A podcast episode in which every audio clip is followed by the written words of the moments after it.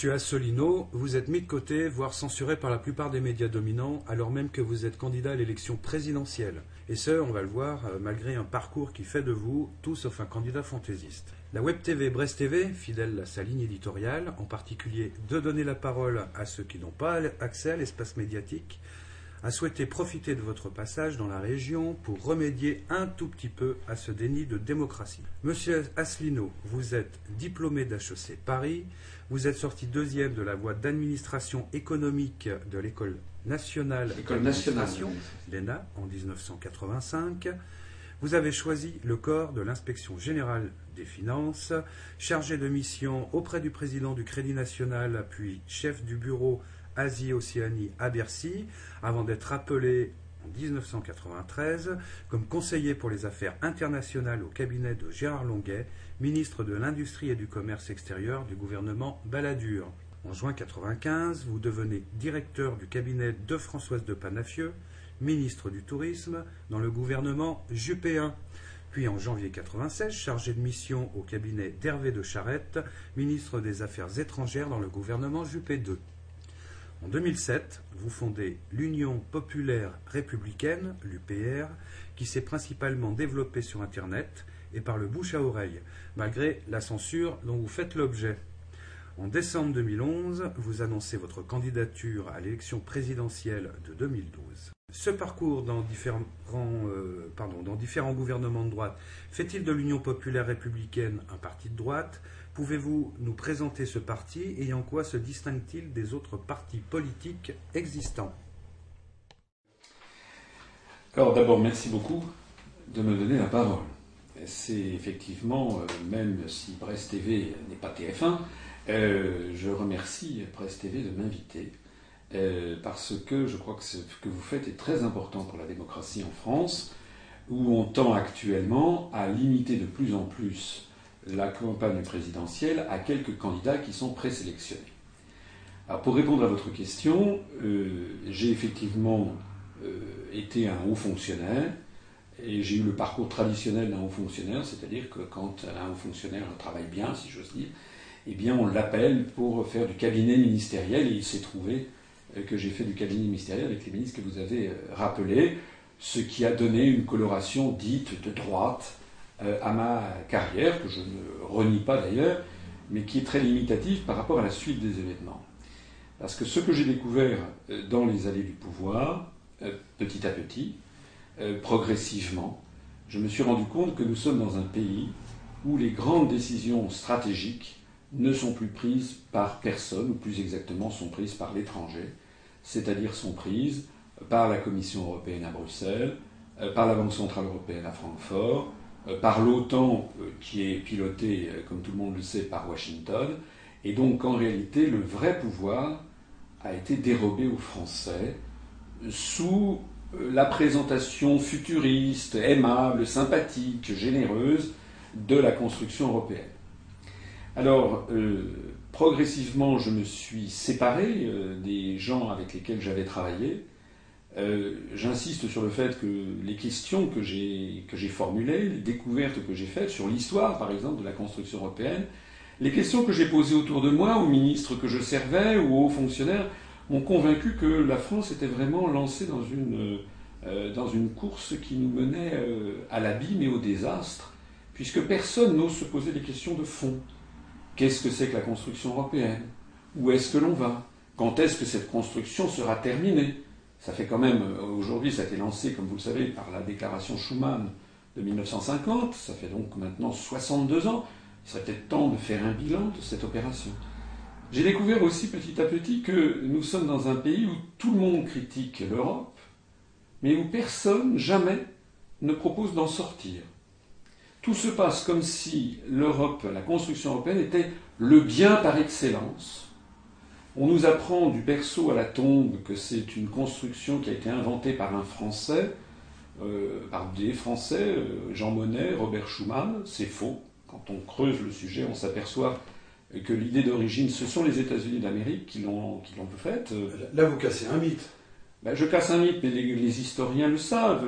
D'ailleurs, dans les années 50, euh, le Parti communiste français le disait, on appelait ça l'Europe américaine.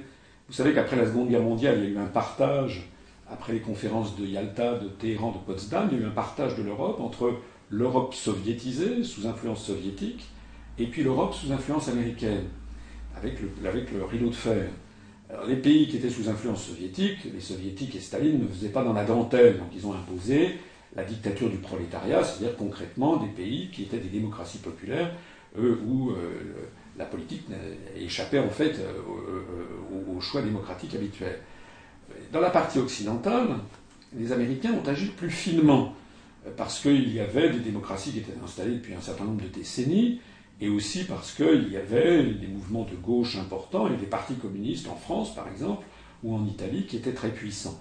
Et donc, pour agir plus finement, ils ont imposé progressivement leur mainmise sur l'Europe occidentale, non pas comme si ça émanait d'eux, mais par des hommes de paille qui étaient Robert Schuman, Jean Monnet, Konrad Adenauer en Allemagne, Alcide de Gasperi en Italie, et qui en fait euh, ont été, si j'ose dire, les pères porteurs de l'idée de la construction européenne, comme si c'était une idée qui émanait des Européens, alors qu'en fait, j'espère qu'on aura l'occasion d'en reparler, elle servait les intérêts stratégiques des États-Unis. Je reviens à votre question.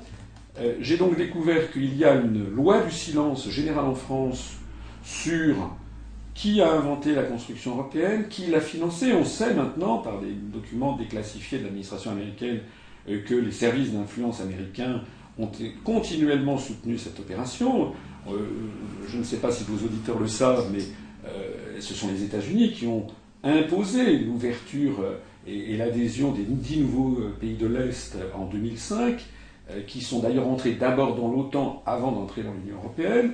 Ce sont les États-Unis qui ont également poussé à l'entrée de la Bulgarie et de la Roumanie en 2007. Ce sont les États-Unis qui poussent à l'entrée de la Croatie, qui va entrer dans quelques, dans quelques mois. Ce sont les États-Unis qui poussent à l'entrée de la Turquie dans l'Union européenne parce qu'il s'agit dans l'esprit des États-Unis de faire un, euh, comment dirais-je, de faire coïncider le périmètre de l'OTAN et celui de l'Union européenne pour encercler la Russie et surveiller le Moyen-Orient. C'est la raison pour laquelle la Turquie va entrer dans l'Union européenne, ce que les Français ne comprennent pas, et les Français euh, de bonne foi se disent mais pourquoi la Turquie et pas la Russie?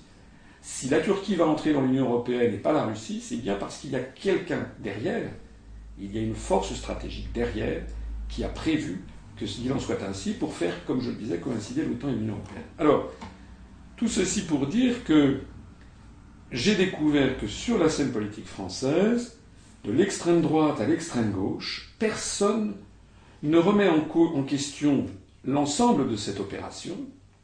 On balaye ça d'un revers de main en disant l'Europe c'est la paix, circuler, il n'y a rien à voir, ce qui d'ailleurs est faux, j'espère qu'on aura l'occasion d'en reparler plus, tard. Et donc, euh, en fait, tous les partis euh, ne propose que des modalités d'adaptation de cette affaire, sans préciser aux Français que la France n'est plus que 1 sur 27 États, et que donc nous n'avons euh, pratiquement plus la voix au chapitre. C'est comme, euh, comme je le dis souvent, je prends cet, exemple de un copropriétaire parmi 27 copropriétaires dans un grand immeuble. Bah, il ne va pas décider de la façon dont l'immeuble va être géré. C'est donc la raison pour laquelle le 25 mars 2007, le jour du 50e anniversaire, euh, jour pour jour, du traité de Rome, créant la communauté européenne, euh, économique européenne, j'ai donc créé l'UPR, euh, qui est un mouvement politique qui se veut, et qui d'ailleurs est, au-dessus du clivage droite-gauche. C'est un rassemblement provisoire. Je ne prétends pas avoir créé un mouvement politique qui va durer des décennies entières. C'est un rassemblement provisoire de tous les Français et Françaises de droite, du centre, de gauche, d'extrême gauche, et qui se rassemblent pour euh, faire sortir la France de l'Union européenne, de l'euro et aussi de l'OTAN, et qui nous entraînent vers des guerres euh, néocoloniales. Alors, je sais bien quelle est la réaction euh, de mes compatriotes lorsque on propose de sortir de l'Union européenne. Mais, on va en parler certainement, j'insiste sur le fait que ce mouvement politique qui, euh, soyons, euh, soyons clairs, a végété pendant 2-3 ans parce que, bah, parce que je n'avais pas d'argent, parce que j'étais en rupture avec euh, tout mon milieu d'origine, avec la haute fonction publique, j'étais un peu le mouton noir parmi les énarques, eh bien ce mouvement, depuis la crise de l'euro, ne cesse de se développer grâce à Internet, grâce aux conférences qui ont été mises en ligne, Et de plus en plus de mes concitoyens, ceux en tout cas qui veulent bien écouter mes analyses, ceux qui ne se referment pas comme une huître dès le départ, eh bien, sont frappés par l'avalanche des faits incontestables que je cite, des raisonnements juridiques que je, que je montre, et qui progressivement sont convaincus qu'il y a en effet un véritable problème qui se pose avec cette construction européenne et qui est d'abord et avant tout un problème de démocratie. C'est la raison pour laquelle le slogan de, ce mouvement, c'est l'union du peuple pour rétablir la démocratie.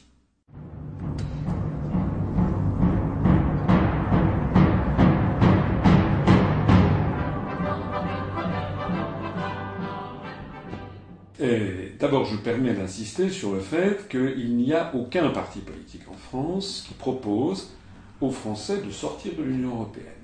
On veut faire croire que le Front National voudrait sortir de l'Union européenne.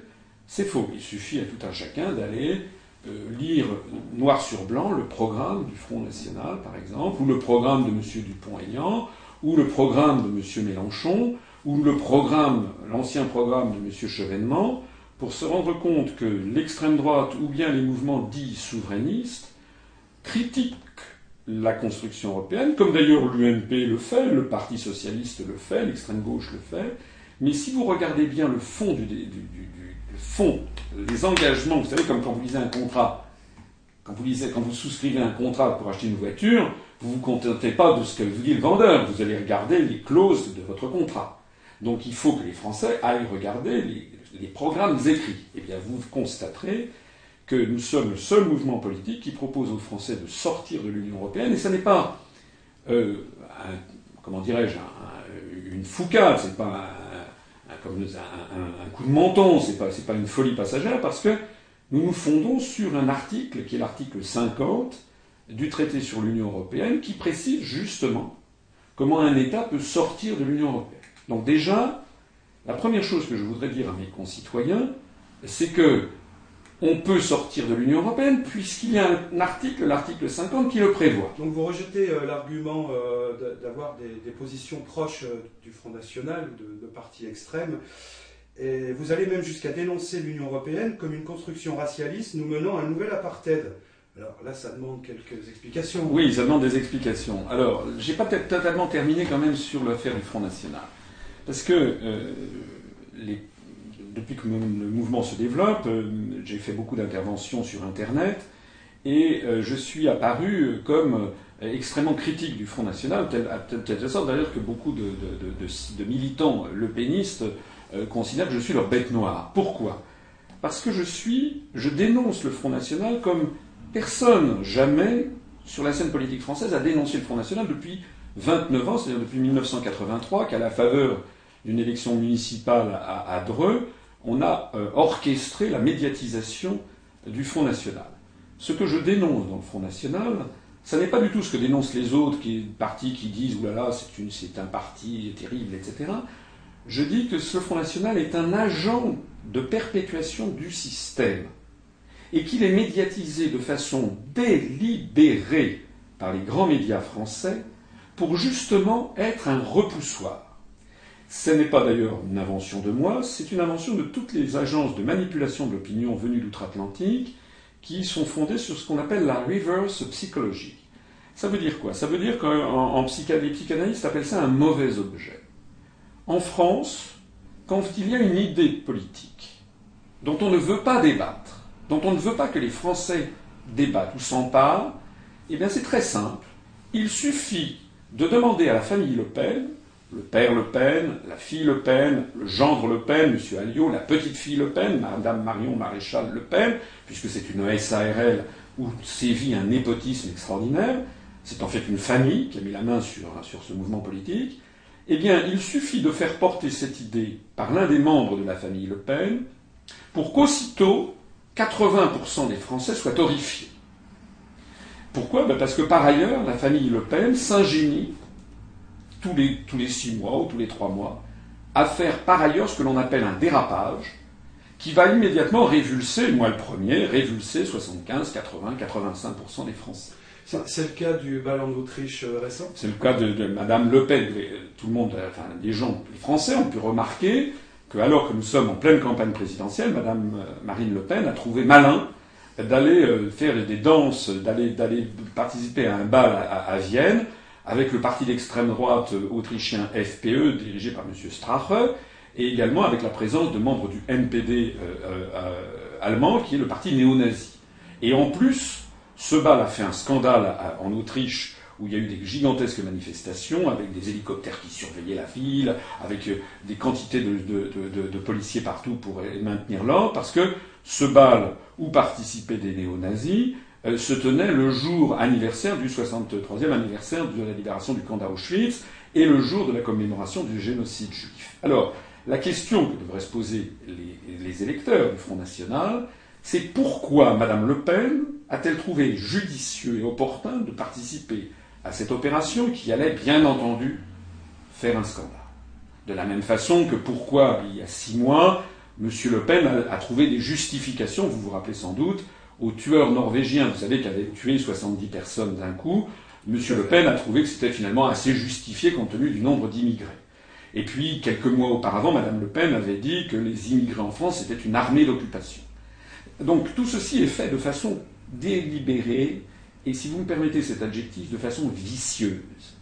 Parce que ça veut dire que l'on met dans l'esprit des Français que l'idée de sortir de l'euro, par exemple, ou l'idée de critiquer au point de sortir de l'Union européenne serait à peu près comparable au fait d'avoir des sympathies pour le Troisième Reich ou d'être antisémite. Donc c'est pour ça que nous dénonçons le Front National comme un élément décisif du système puisqu'il interdit les débats. S'agissant de l'euro, on aura peut-être l'occasion d'en parler, deux des plus grands prix Nobel d'économie actuels, deux Américains, Paul Krugman, Joseph Stiglitz, ont très récemment, pour le dernier d'entre eux c'était il y a quelques jours, annoncé qu'il fallait absolument sortir de l'euro. Joseph Stiglitz, prix Nobel d'économie américain, a dit les pays qui sortiront les premiers de l'euro seront ceux qui s'en sortiront le mieux. Eh bien, en France, ce débat fondamental, c'est un débat à la fois technique, politique, monétaire, avec des implications financières colossales, ce débat en France est réservé à la télévision, à Madame Le Pen, pour qu'elle dise ça, et puis qu'après elle fasse un dérapage pour parler des immigrés. Donc du coup, alors que c'est un vrai sujet, 85% des Français se disent Oh là là, je ne peux pas être pour la sortie de l'euro, puisque par transitivité, si j'ose dire, ça voudrait dire que je suis le pénis et donc que j'approuve les propos euh, euh, immondes euh, qui sont tenus par, de temps en temps par, par la famille Le Pen. Voilà, donc ça c'est un point tout à fait important. sortir de l'Union européenne, sortir de l'euro, que d'ailleurs, Madame Le Pen, c'est le, le paradoxe est extraordinaire, parce qu'en plus, elle ne le propose pas. Nous, nous proposons de sortir de l'Union européenne par l'application de l'article 50, je le disais tout à l'heure, et nous expliquons aux Français que ce débat n'a strictement rien à voir avec les prises de position du Front National, et tant que nous aurons 15% des électeurs qui se laisseront prendre au piège du Front National, eh bien la situation française sera bloquée au profit justement de ce qu'ils croient dénoncer. Alors votre question maintenant sur euh, la construction européenne racialiste. Euh, un, des, arguments souvent que l'on m'objecte, c'est de dire Ah, vous voulez sortir de l'Europe, donc vous voulez refermer la France sur elle-même, l'isoler, et donc, euh, en fait, vous êtes xénophobe. Je dis que c'est exactement le contraire. D'abord, il faut savoir que si la France sort de l'Union européenne, elle ne va pas devenir la Corée du Nord. Nous avons, euh, à quelques dizaines, centaines de kilomètres d'ici, nous avons un pays ami qui est la Suisse, euh, qui n'est pas dans l'Union européenne, tout le monde peut constater que c'est un pays tout à fait normal, comme la Norvège, qui est un pays européen qui n'est pas dans l'Union européenne, ce sont deux pays qui ne sont pas dans l'Union européenne, et qui sont classés par les Nations Unies, par le programme des Nations Unies pour le développement, le PNUD, qui a bâti un indice qui s'appelle l'indice de développement humain, ils apparaissent ces deux pays comme étant les deux pays au monde où l'on vit le plus confortablement et le mieux, et qui sont les plus pacifiques. Deuxièmement, il faut que vos auditeurs sachent qu'il y a à peu près euh, en ce moment 200, euh, je crois, le chiffre exact m'échappe, mais je crois que c'est 246 euh, représentations françaises diplomatiques à l'étranger. On doit avoir environ 146 ambassades à l'étranger, on doit avoir 18 représentations diplomatiques auprès d'organisations internationales, l'ONU, le FMI, la Banque mondiale, l'Organisation mondiale du commerce, l'Organisation mondiale de la santé, etc. Et puis nous avons le reste, ce sont des consulats. Si nous sortons de l'Union européenne, nous fermerons deux représentations. La représentation auprès de l'Union européenne à Bruxelles, celle auprès de la politique européenne de sécurité et de défense. Et si on sort de l'OTAN, on sortira de trois. C'est-à-dire deux ou trois sur 246 représentations diplomatiques. Hein. Ça veut donc dire que la France conservera, après la sortie de l'Union européenne, toujours le deuxième réseau diplomatique mondial. Alors, je pourrais dire bien d'autres choses encore sur ces questions où on prétend que la France serait isolée. La France ne serait pas du tout euh, isolée, au contraire. La France retrouverait des liens d'amitié avec des pays de la francophonie, ou bien les pays du monde arabe, ou bien les pays du monde latino-américain, ou les pays d'Afrique, ou les pays d'Asie, où d'un seul coup elle apparaîtrait comme étant sortie de cette espèce comment dirais-je, de conglomérat de pays qui sont sous la tutelle américaine de facto, qui apparaissent de plus en plus comme le monde euro-atlantiste, le monde blanc par rapport au reste, du monde. Il se trouve que j'ai la chance d'avoir des amis euh, chinois. J'ai vécu au Japon. Euh, d'ailleurs, je signale au passage à vos auditeurs que je, connais bien le monde. J'ai vécu au Japon. De par mes fonctions professionnelles et, aussi par mes goûts personnels, euh, j'ai fait le compte. Une fois, je suis allé dans 95 pays de la planète, ce qui fait quand même beaucoup. j'ai des amis un peu partout. Je peux vous assurer que vu de, Saint-Pétersbourg, j'ai des amis, euh, vu de Pékin, euh, vu euh, d'Égypte, vu de Tunis, vu de Brasilia, de Rio, de Mexico, eh ou, de, ou, de, Buenos Aires, vous avez beaucoup, beaucoup d'amis de la France qui disent Mais qu'est-ce que vous êtes en train de devenir? Où est la France que nous aimions? Où est la France de De Gaulle, celle qui savait tenir tête à l'Empire américain? Qu'est-ce que c'est qui vous est arrivé? Donc, il faut bien comprendre ça. Hein. Ce qui nous est arrivé, c'est que nous avons été englués dans une, construction qui nous met à la merci des décisions de Washington. Et quand je dis ça, ce n'est pas que je suis un anti-américain par principe. Vous savez qu'aux États-Unis, il y a beaucoup d'Américains qui sont contre la politique d'impérialisme de leur propre gouvernement. Il y a des mouvements comme le mouvement de Ron Paul d'un côté, le mouvement Occupy, Occupy Wall Street d'un autre côté, qui montrent que dans le peuple américain, il y a aussi des gens qui sont contre cette volonté d'impérialisme mondial des États-Unis.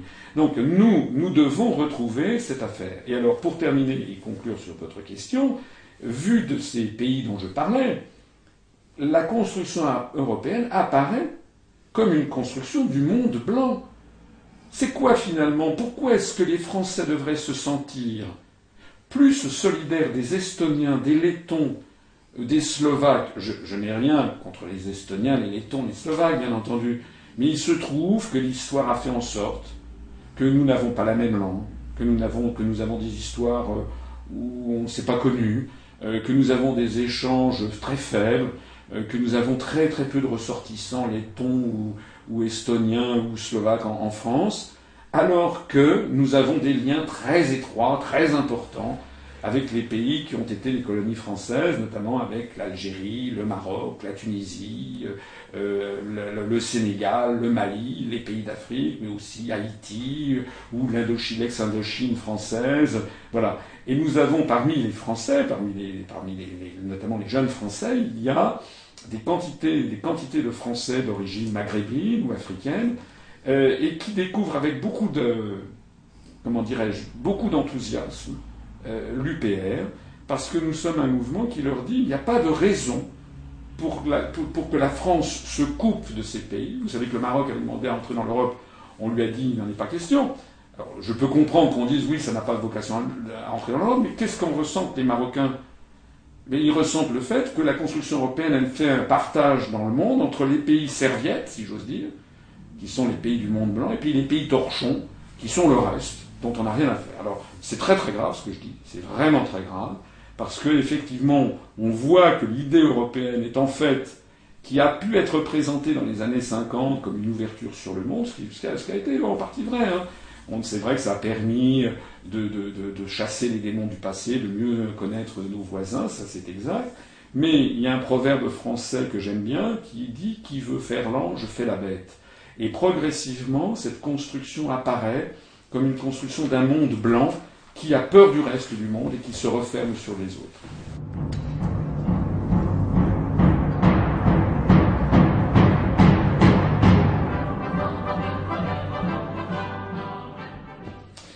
Pour rendre la parole aux Français, oui, d'abord, on n'est plus tout à fait en démocratie. On n'est même plus du tout en démocratie.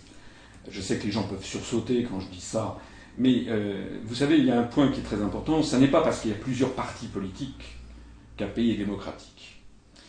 par exemple, dans, la Tunisie du président Ben Ali, il y avait trois partis politiques.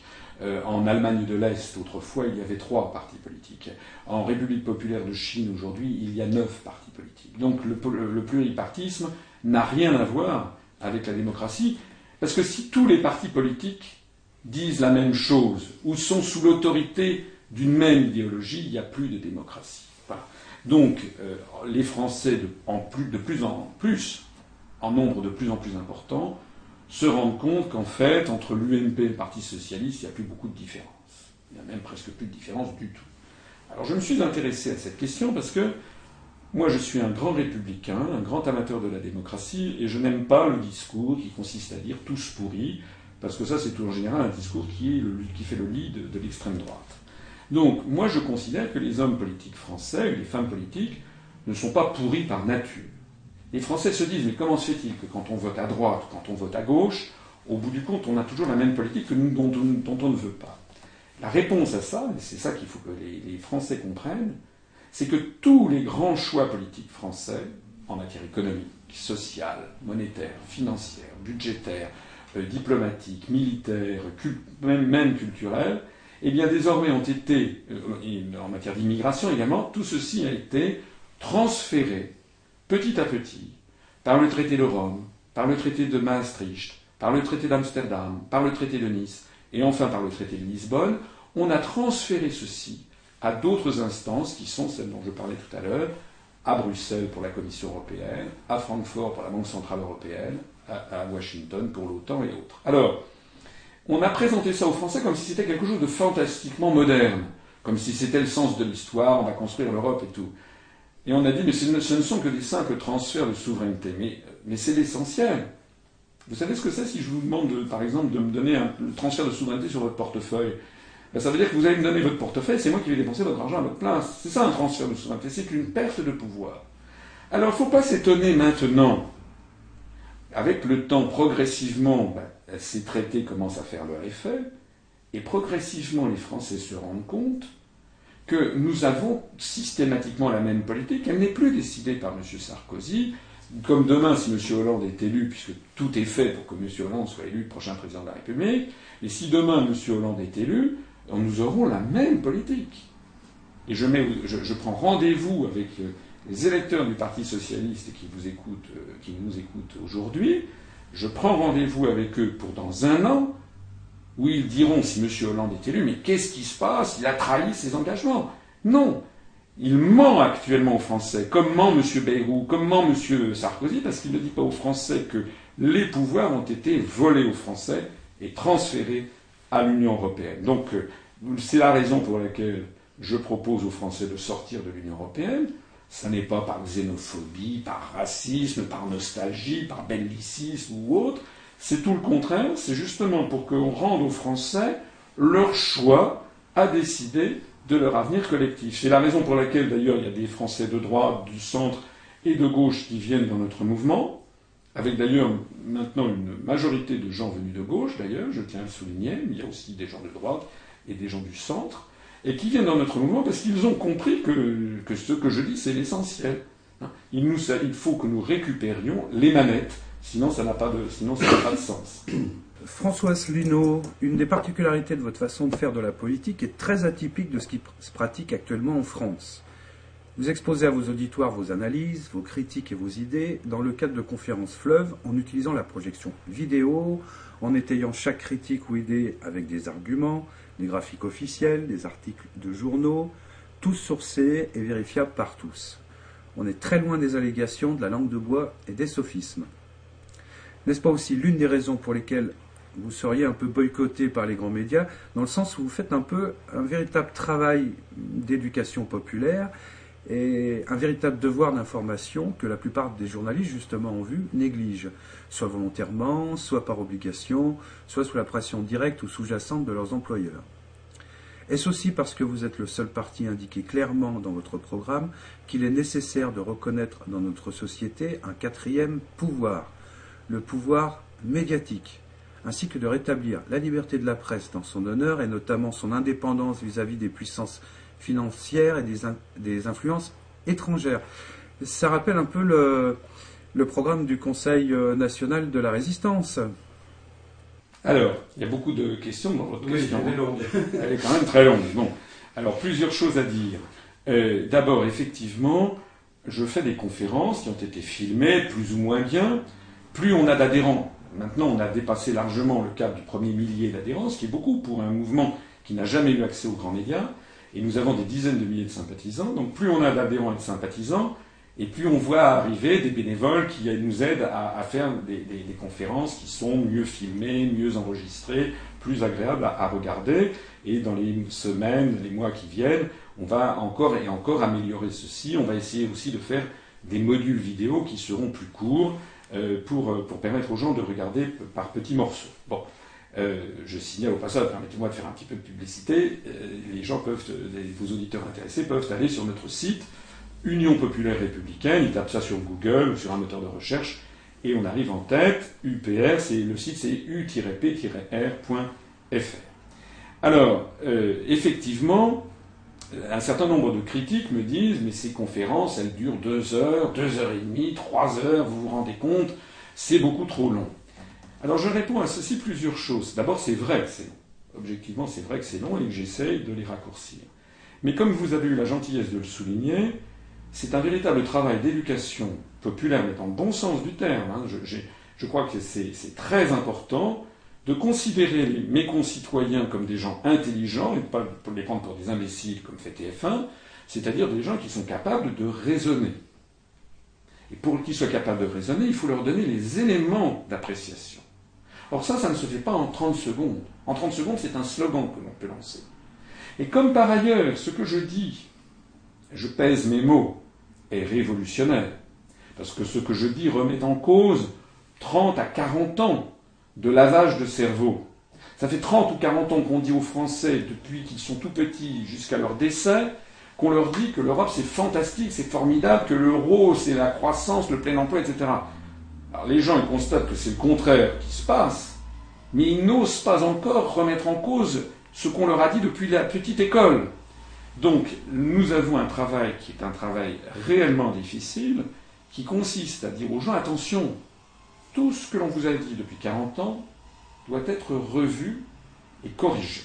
Et effectivement, il y, a, des gens, des Français, qui ne supportent pas cette idée, qui ne supportent pas l'idée que ce que je dis puisse remettre en cause ce qu'ils pensent croire parce qu'on leur a mis dans la tête. Les autres, ceux qui sont de bonne volonté, ceux qui sont ouverts à la discussion, c'est à eux que je m'adresse, eux, ils vont sur, Internet et ils se documentent.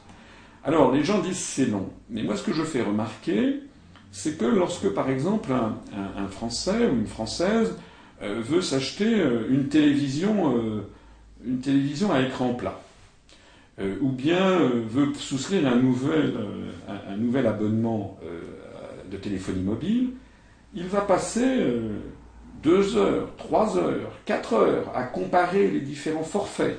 Pour s'acheter une télé à écran plat, il va aller, je ne sais pas, dans telle ou telle euh, grande surface, essayer de voir des tests de consommateurs, il va passer trois heures, quatre heures, parfois deux semaines, trois semaines, six mois pour s'acheter une voiture.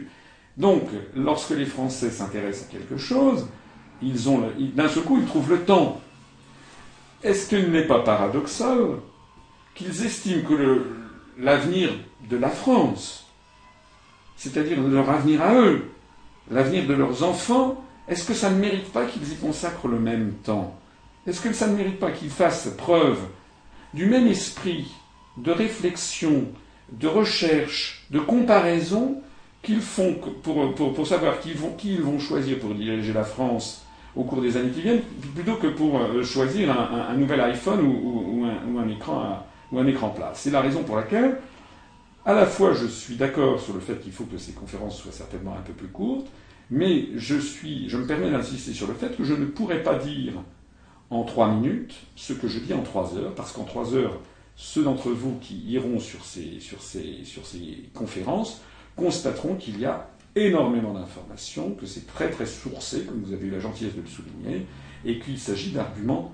irréfutables. Alors, une autre question dans votre question, euh, vous parlez de mon programme, euh, du programme présidentiel. Euh, le programme présidentiel commence par la proposition fondamentale de sortir de l'Union européenne par application de l'article 50, qui nécessite donc de faire, selon l'alinéa 1, 1 de cet article, de prévenir l'ensemble des 26 États membres de la décision souveraine des Français de sortir de l'Union européenne, et l'alinéa 2 prévoit quoi? Prévoit qu'à ce moment-là, on entre dans un processus de négociation avec les autres États pour voir sereinement, gentiment, euh, posément, on ne va pas en faire, c'est pas, c'est pas quelque chose d'absolument tragique, comment appliquer cet article, c'est-à-dire comment négocier un accord de sortie de la France de l'Union européenne? L'alinéa 3 de cet article prévoit d'ailleurs que euh, si les négociations traînaient en longueur, de toute façon, au bout de deux ans, un État sort de plein droit. J'aurai l'occasion, éventuellement, de revenir sur les modalités de sortie. Mais le programme que j'ai présenté ne se limite pas à cela, présente aussi d'autres choses. vous avez eu, effectivement, je vois que vous, avez vu les vidéos en ligne, euh, ce que je propose euh, aux Français, c'est de se rassembler pour faire un peu l'équivalent du programme du Conseil national de la résistance de 1944. Pourquoi ça? D'abord parce que le CNR, le Conseil national de la résistance, qui s'était euh, monté en 1943, était dans une situation qui rassemblait des forces politiques de toute la France. Ça allait de l'extrême gauche, le Parti communiste français était très puissant à l'époque, euh, jusqu'à des mouvements comme certaines personnes de la Cagoule, qui est un mouvement d'extrême droite mais qui était anti-nazi, euh, en passant par des socialistes, du réseau combat, par des, mouvements, par exemple ceux ceux de, la libération, ou des mouvements qui étaient euh, des mouvements euh, sociodémocrates ou bourgeois catholiques. Vous aviez des gaullistes, vous aviez euh, la, droite, vous aviez même une droite un peu maréchaliste mais anti-hitlérienne. Vous aviez des, des, mouvements chrétiens démocrates. Donc vous aviez dans le CNR un rassemblement de toutes les forces politiques françaises, y compris d'ailleurs des syndicats, qui se rassemblaient avec un seul objectif, la libération de la France et de chasser l'ennemi. Et donc il s'agissait d'un mouvement qui visait à la récupération de la souveraineté. Alors évidemment, je sais que des gens vont me dire, mais quand même, on n'est pas comme sous l'occupation hitlérienne, il ne faut pas exagérer. Évidemment, évidemment qu'on n'est pas comme sous l'occupation hitlérienne avec les horreurs commises par les nazis. Heureusement. Mais, sous un certain angle, si on veut bien mettre de côté les horreurs criminelles du régime nazi, il y avait autre chose qui se passait dans les années 40, c'est que les décisions n'étaient plus prises en France.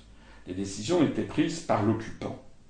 Et donc, le Conseil national de la résistance qui s'est créé en 1943 s'est dit comment faire pour qu'après la libération, on ne retombe pas dans cette situation.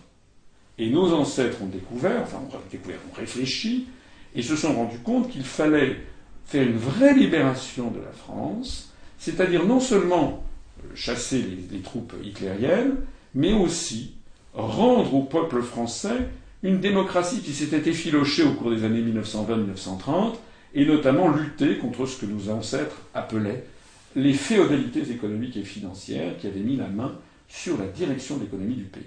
Vous savez, c'est un grand problème de l'histoire de France depuis, depuis, Philippe Auguste, c'est qu'on euh, a toujours une tension en France entre le chef de l'État, que ce soit un roi ou que ce soit un président de la République, et puis la tendance régulière de la France de sécréter des féodaux, c'est-à-dire des, des, des ducs, des marquis, des comtes, euh, ou bien euh, des, des, des, parlements. Sous Louis XIV ou sous Louis XV, il y avait des luttes contre les, parlements de province qui mettaient en cause l'autorité de l'État. Euh, la République, les rois, comme les grands rois, comme, comme Saint-Louis, comme Henri IV ou comme Louis XIV, ont pris souvent des mesures pour essayer de court-circuiter les féodaux. Louis XIV avait trouvé le château de Versailles, vous vous rappelez, comme modalité de, pour rassembler la cour, comme ça il les avait sous, sous, il pouvait faire prévaloir l'autorité de l'État.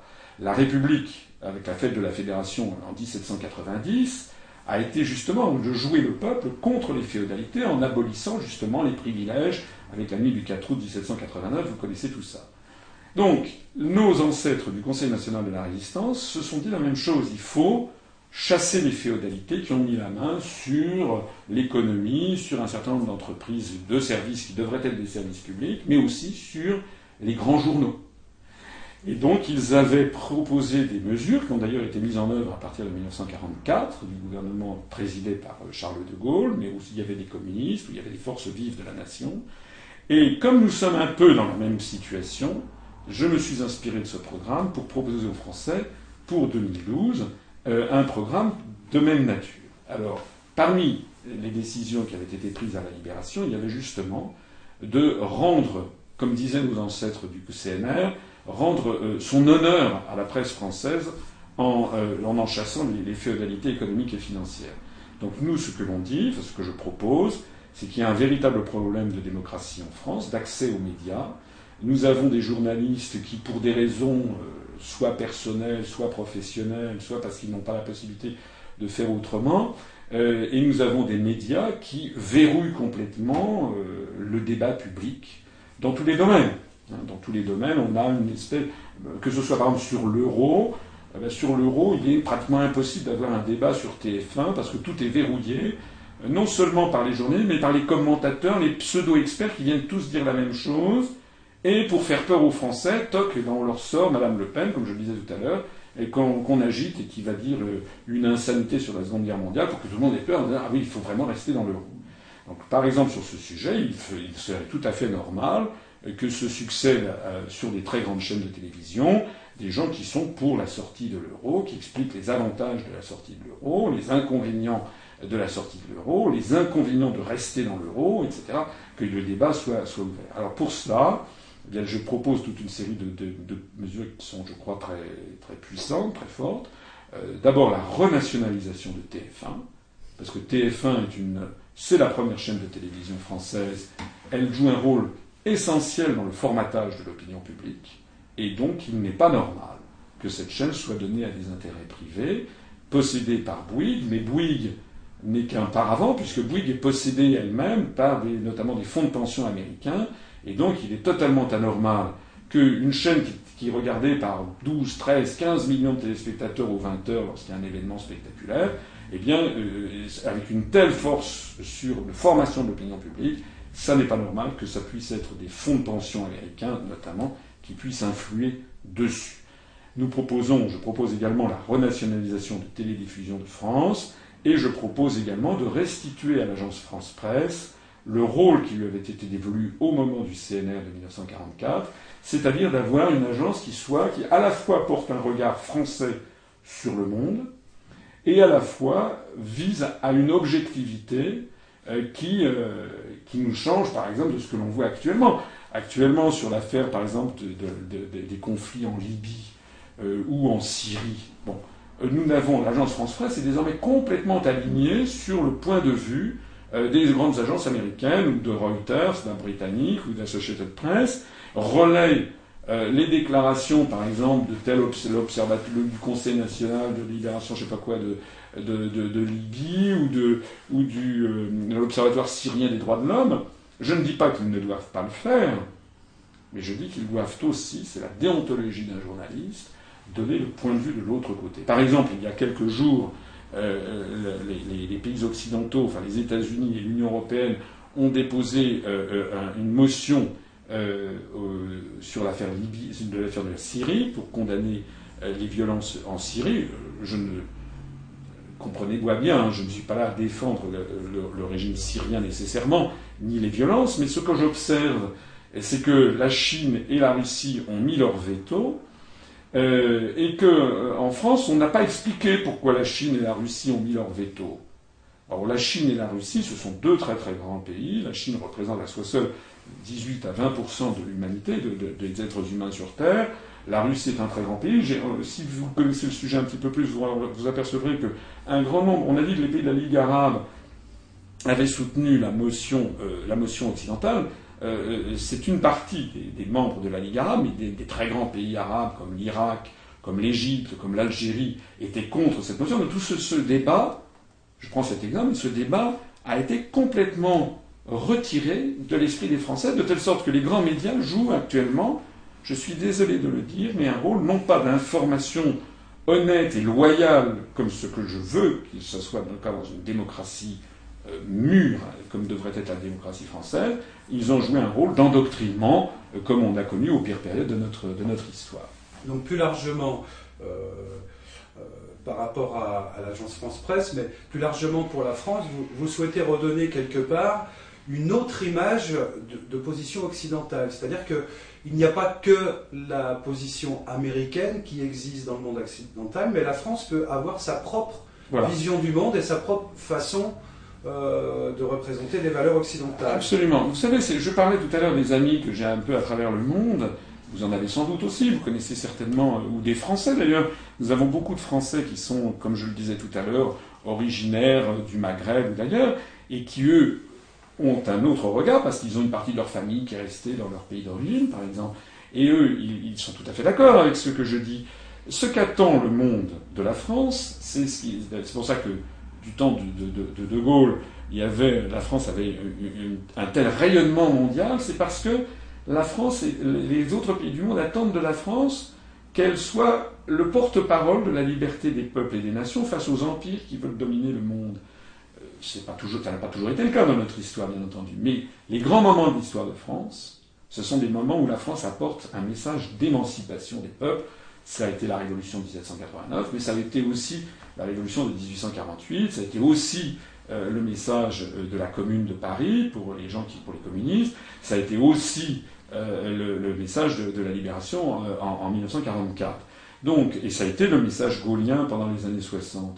Donc, les, et ça a été, si je peux me permettre, le, dernier écho de cette position, ça a été euh, lorsque Dominique de Villepin, au Conseil de sécurité de l'ONU en, 2003, s'est opposé à la position américaine sur la guerre en Irak en disant qu'il n'y avait pas d'armes de destruction massive prouvées en Irak, ce qui d'ailleurs s'est révélé exact. C'était un mensonge sur lequel les Américains ont entraîné une partie des, pays d'Europe euh, dans, ce conflit, qui est un conflit illégal, puisqu'il a été euh, déclenché sans l'aval du Conseil de sécurité des Nations Unies.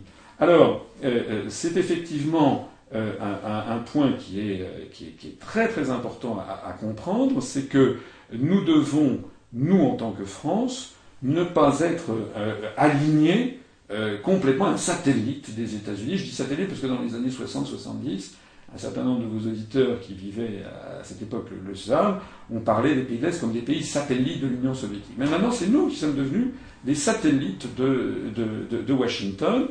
J'insiste sur un élément très important aussi, c'est que on dit mais on est dans une période de mondialisation, on ne peut rien faire. Attention, moi je dis que nous ne sommes pas en mondialisation, nous sommes en américanisation. D'ailleurs, dans mon programme plus loin, j'insiste sur le fait que Actuellement, en matière culturelle, par exemple, vous, allez vous, écoutez une télévision française, euh, TF1 ou France 2, une grande, une grande chaîne, ou vous vous mettez sur une radio euh, française euh, ou une radio de la bande FM. À quelques exceptions près, pour la bande FM, je pense par exemple à Chante France ou à Radio Nostalgie, mais à quelques exceptions près, vous avez 95% de chansons américaines où les films américains sont en, nombre écrasant, les séries américaines également. Ça n'est pas un fruit du hasard. Hein. Il faut savoir qu'en 1946, suite aux affaires, suite au, comment dirais-je, euh, au, plan Marshall, les Américains ont attribué, ont donné de l'argent à la France pour l'aider à se rétablir, mais il y a eu une négociation qui a été menée, d'ailleurs devinée par qui? Par Jean Monnet, l'agent traitant des États-Unis, qui a mené ce qu'on a appelé les accords Bloom-Burns, Léon Blum, euh, qui euh, était l'envoyé du gouvernement français, et Burns, qui était donc l'Américain qui était sa contrepartie. Et en échange du plan Marshall, qu'est-ce qu'ont demandé les Américains? Ils ont demandé que la France ouvre toutes les salles de cinéma aux films américains. Alors ça, c'est très important à comprendre. C'est la stratégie de domination américaine parce qu'on appelle le soft power, comme on, dit en américain, c'est-à-dire une espèce de puissance, et ça a été théorisé par un, par un stratège américain qui s'appelle Zbigniew Brzezinski, dans son livre qui s'appelle Le Grand Échiquier, qui explique, qui dit pour la première fois dans l'histoire du monde, les autres fois, depuis 3000 ans d'histoire, les autres empires avaient dominé le monde par la force, par la coercition. Eh bien, pour la première fois dans l'histoire du monde, les États-Unis vont essayer et dominent le monde par une nouvelle arme, qui est l'arme de la séduction. Et cette séduction, c'est donc qu'on va en permanence mettre dans le cerveau des Français, ou des Allemands, ou des, ou des Italiens, ou des Japonais, etc., les chansons américaines, les séries américaines, les films américains. Du coup, les Français, progressivement, sont dépossédés de leur propre être, de leur propre culture. Ils commencent à donner des prénoms américains à leurs enfants. Ils commencent à baragouiner dans une espèce de pidgin, comme on dit, en mélangeant des mots des mots américains. Et moi, ce que je dis, et encore une fois, je ne suis pas fermé sur le monde, loin de là, je dis que le monde est un monde magnifique. Et j'ai eu la chance, je le disais tout à l'heure, d'aller dans 95 pays de la planète. Et je dis que je ne suis pas du tout pour un renfermement de la France sur elle-même, mais je dis que je suis pour que les Français découvrent l'ensemble du monde. C'est vrai qu'on n'entend pas souvent de chansons japonaises à la radio. Ben, voilà, mais moi, je, il se trouve que j'ai vécu au Japon, j'aime bien les chansons japonaises.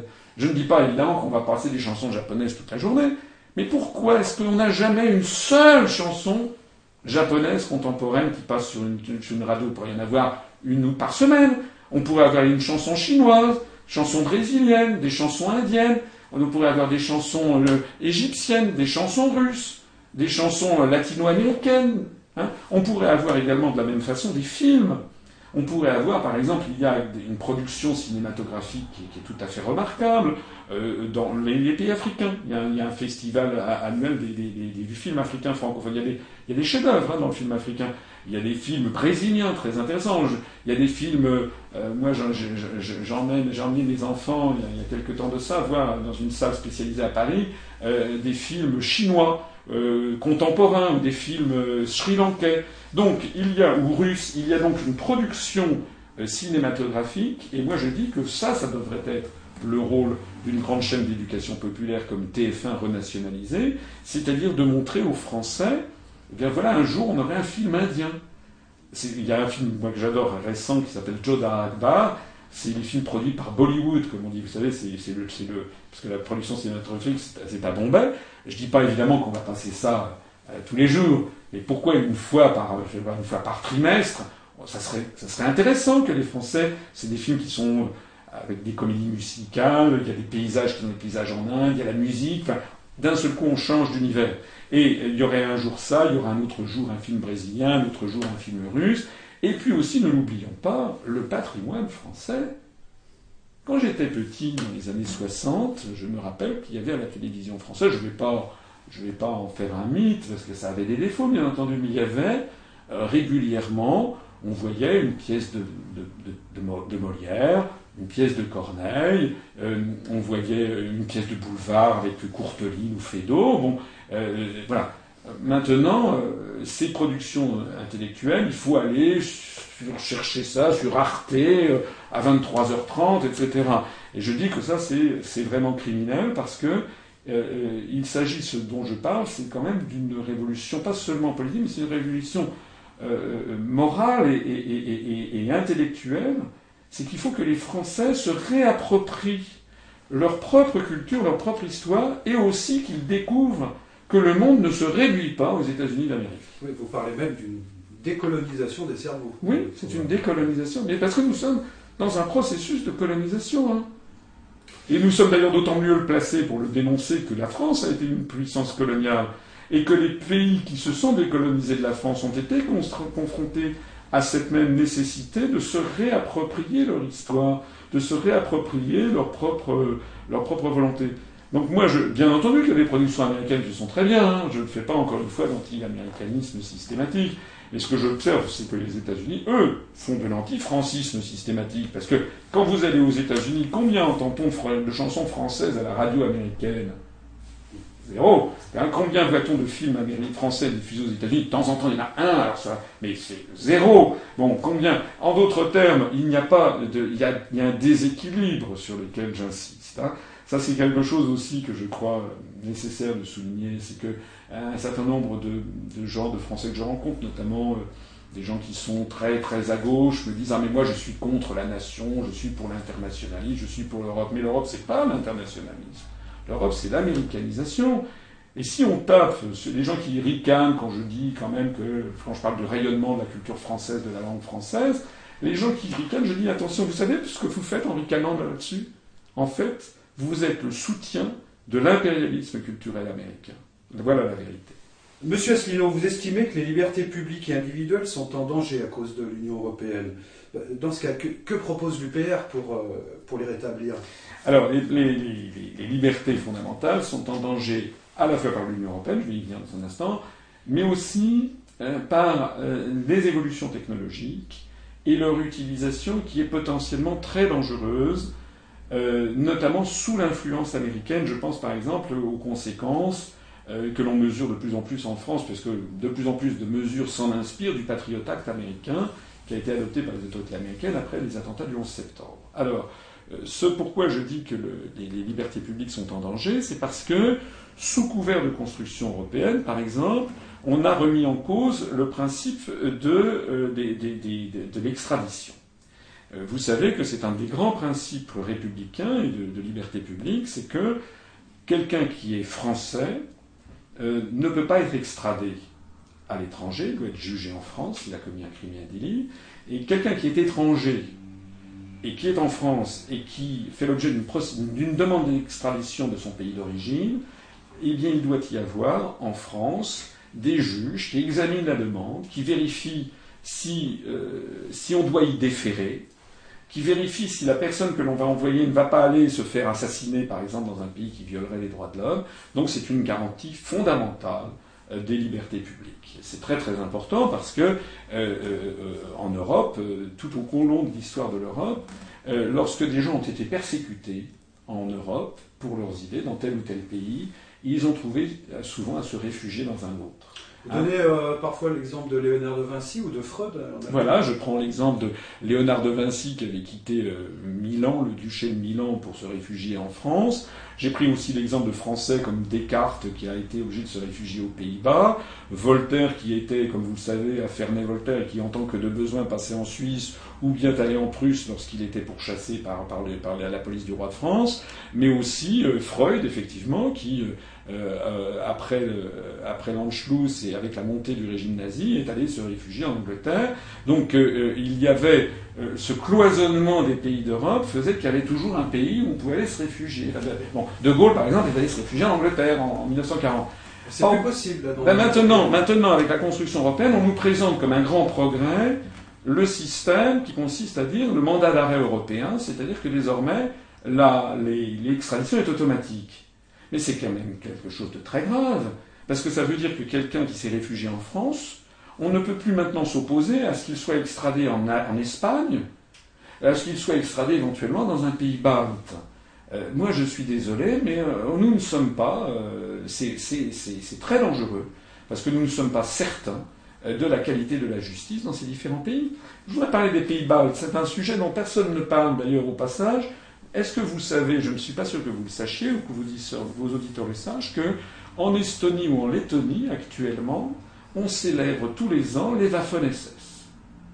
Eh oui, parce que vous savez que ces pays baltes ont été envahis par l'Union soviétique euh, et qu'ils avaient et que lorsque Hitler a envoyé les troupes nazies, ils sont, arrivés dans ces pays qui étaient les anciens pays des chevaliers teutoniques, il y a un lien entre l'Allemagne et les pays baltes, et ils ont été accueillis à l'époque un peu comme des libérateurs contre l'armée rouge. Par certains, par une partie de la population, pas par toute la partie. De...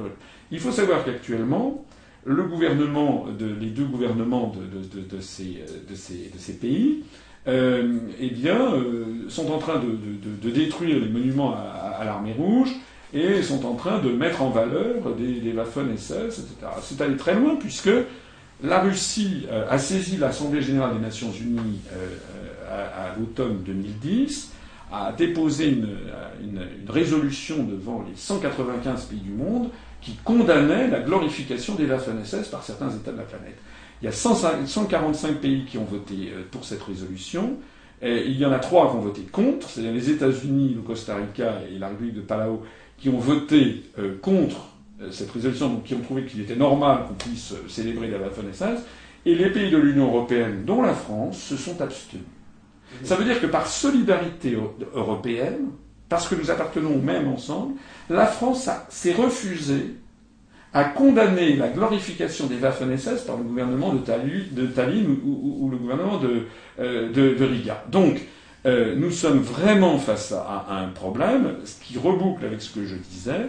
C'est un problème de liberté publique qui est posé par euh, l'Union européenne. On ne peut pas décemment, me semble-t-il, transférer, accepter de, des, comment dirais-je, des, des, extraditions vers le tel, tel pays. Alors ça n'est pas tout.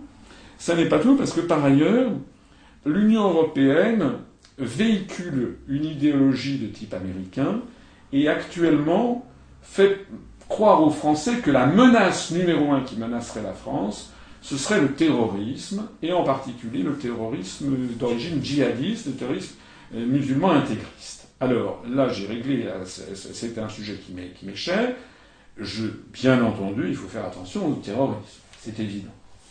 Bien entendu, euh, tout le monde doit respecter les lois en France. Sauf que les, résultats des, enquêtes de police menées à la fois en France au cours des cinq dernières années, 2006-2010, euh, à la fois en Europe par Europol et en France, ont révélé que le terrorisme musulman, le terrorisme djihadiste, est quasiment inexistant en réalité. On en parle beaucoup, mais en réalité, il est quasiment inexistant.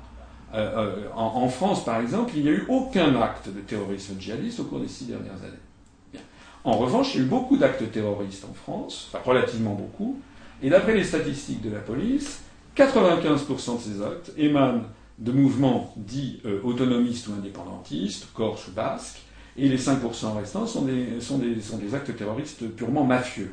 Alors, dans ces conditions, je dis qu'on a un problème de présentation des choses, Bien sûr, il faut faire éventuellement attention au terrorisme djihadiste, mais en, réalité, c'est une menace qui n'existe pas. Pour l'instant, qui ne s'est pas concrétisée. Je ne dis pas qu'elle n'existe pas, je dis qu'elle ne s'est pas concrétisée. Et en revanche, des actes terroristes émanent d'autres organisations. Et puis, de toute façon, le terrorisme, même si on en parle beaucoup, ne représente quand même pas la préoccupation numéro un des Français. La préoccupation numéro un des Français, c'est la disparition des emplois dans l'agriculture, dans l'industrie, dans les services, c'est la baisse de leur niveau de vie, c'est la destruction des services publics. C'est ça les menaces. Et, c'est sans, parler également de, l'augmentation de la dette publique et autres. Donc c'est les menaces, elles sont là, et c'est à ça qu'on devrait s'intéresser en premier. Voilà. Alors, au nom de cette lutte contre le terrorisme, que l'on met en avant comme si c'était la principale menace, des mesures qui sont des mesures que je considère comme euh, inquiétantes pour les libertés publiques sont, sont prises. Par exemple, vous allez dans les grandes villes de France, si vous prenez à Paris, à Lyon, à Marseille, à Bordeaux, dans les gares, euh, vous avez des soldats euh, en armes. C'est le plan Vigipirate. Ce plan Vigipirate, je ne suis pas contre le principe même du plan Vigipirate a une menace avérée, mais maintenant, le plan Vigipirate est permanent. Euh, vous, avez, vous savez, nos, aïeux d'il y a, les Français qui vivaient en 1950-1960, ils seraient stupéfaits s'ils arrivaient à Paris aujourd'hui. Ils verraient des soldats en armes partout. Bon, euh, donc moi je dis, ce plan Vigipirate, il faut, il faut qu'il y, y, ait des limites. On ne peut pas avoir un plan Vigipirate permanent. De la même façon que nous avons maintenant une installation de caméras de surveillance euh, dans un nombre d'endroits de plus en plus impressionnant. J'ai présenté, lors de mon programme présidentiel, j'ai présenté la carte, le maillage des, caméras de surveillance dans Paris. Mais c'est inouï. Vous en avez à tous les coins de rue. Alors, par étendument, c'est au motif de surveiller la circulation automobile, de surveiller.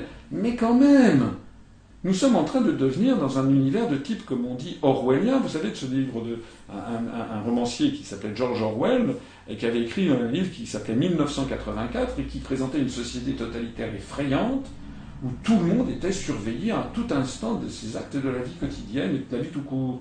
Donc moi je dis, sur ces questions-là, il faut qu'il y ait quand même un véritable débat citoyen et mettre le haut là. Il y a aussi un autre élément très important qui est, alors ça ça vient des États-Unis directement, euh, c'est désormais euh, la décision qui a été prise par les autorités américaines, par le président Obama notamment, d'autoriser le puçage des êtres humains, avec des puces qui s'appellent RFID, qui sont microscopiques, et que l'on peut implanter en sous-cutané chez un être humain. Alors, prétendument que c'est au motif d'avoir euh, ses coordonnées euh, sanguines, euh, bancaires ou autres, très très bien, on présente ça comme une modernité. C'est toujours la même chose. Mais est-ce que vous vous rendez compte de ce que c'est que d'avoir un puçage des êtres humains? Ça a déjà commencé d'ailleurs pour les animaux domestiques, mais un puçage des êtres humains. Qui est-ce qui peut vous assurer qu'ensuite on ne pourra pas mettre dedans des quantités d'informations? Et qui est-ce qui peut vous assurer également qu'on ne pourra pas surveiller à tout instant où se trouve une personne c'est ça que ça permet. Donc, euh, parmi mon, dans mon programme présidentiel, je propose, et je crois que c'est un sujet de très très grande ampleur, parce que je ne pense pas seulement à moi, hein, ni, à, ni à vos auditeurs, je pense à nos enfants, à tous, à nos petits-enfants. Parce que si en ce moment on ne fait pas attention à ça, qu'est-ce qu'on va laisser à nos petits-enfants, à nos arrière-petits-enfants dans 80 ans? Est-ce qu'on ne va pas leur laisser un univers totalitaire comme on n'en a jamais connu sur Terre, hein, avec une surveillance de tout être humain à tout instant Donc dans mon programme présidentiel, je propose, et je, je propose l'interdiction du puçage, de tout puçage des êtres humains, et je propose même une saisine de l'Organisation des Nations Unies pour que ce soit une interdiction universelle qui s'applique, c'est qu'on n'a pas le droit de pucer un être humain.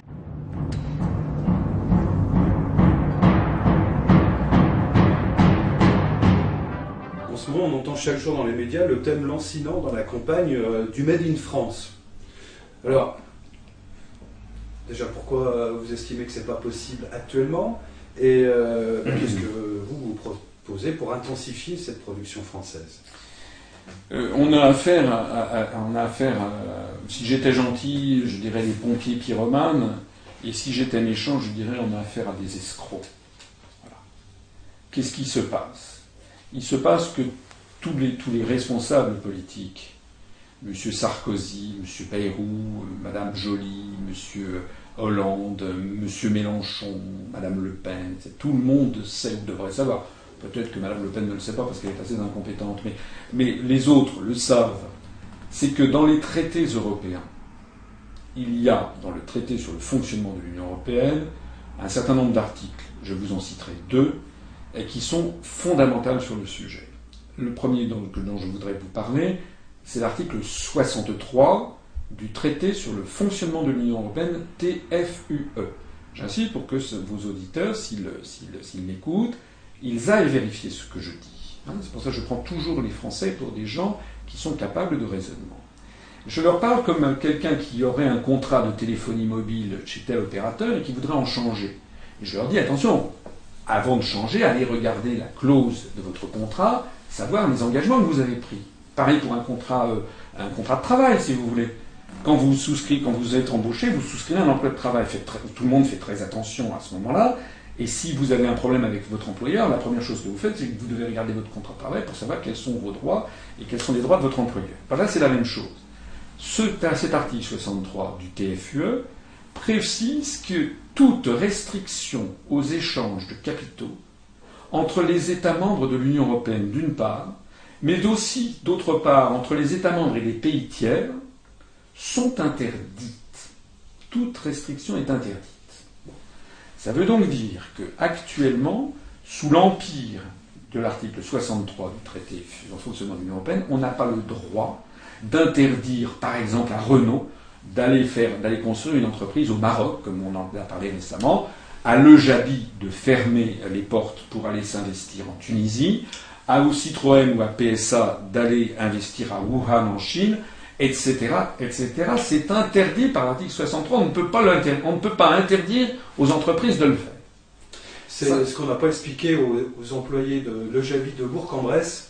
Euh, ce qui leur est arrivé. Voilà, absolument. On n'aura pas parlé de l'article 63 alors que leur usine vient de fermer. Je sais bien, je sais bien. alors, on, a des, des hommes politiques qui viennent leur dire je vais me battre pour vous, il faut se battre pour l'emploi en France. Mais comment vont-ils faire puisque on autorise les entreprises, par ces traités, on les autorise à faire ce qu'elles veulent. Il faut que les Français qui nous écoutent sachent qu'avant, ça n'était pas possible. Avant, dans les années 60, 70, et avant, je veux dire tout au long des siècles précédents, mais dans à l'époque moderne, disons, dans les années 50, 60, 70, 80, une entreprise n'avait pas le droit de sortir, mettons, 100 millions d'euros pour aller construire une usine au Maroc ou en Chine, il fallait qu'il demande l'autorisation de l'État.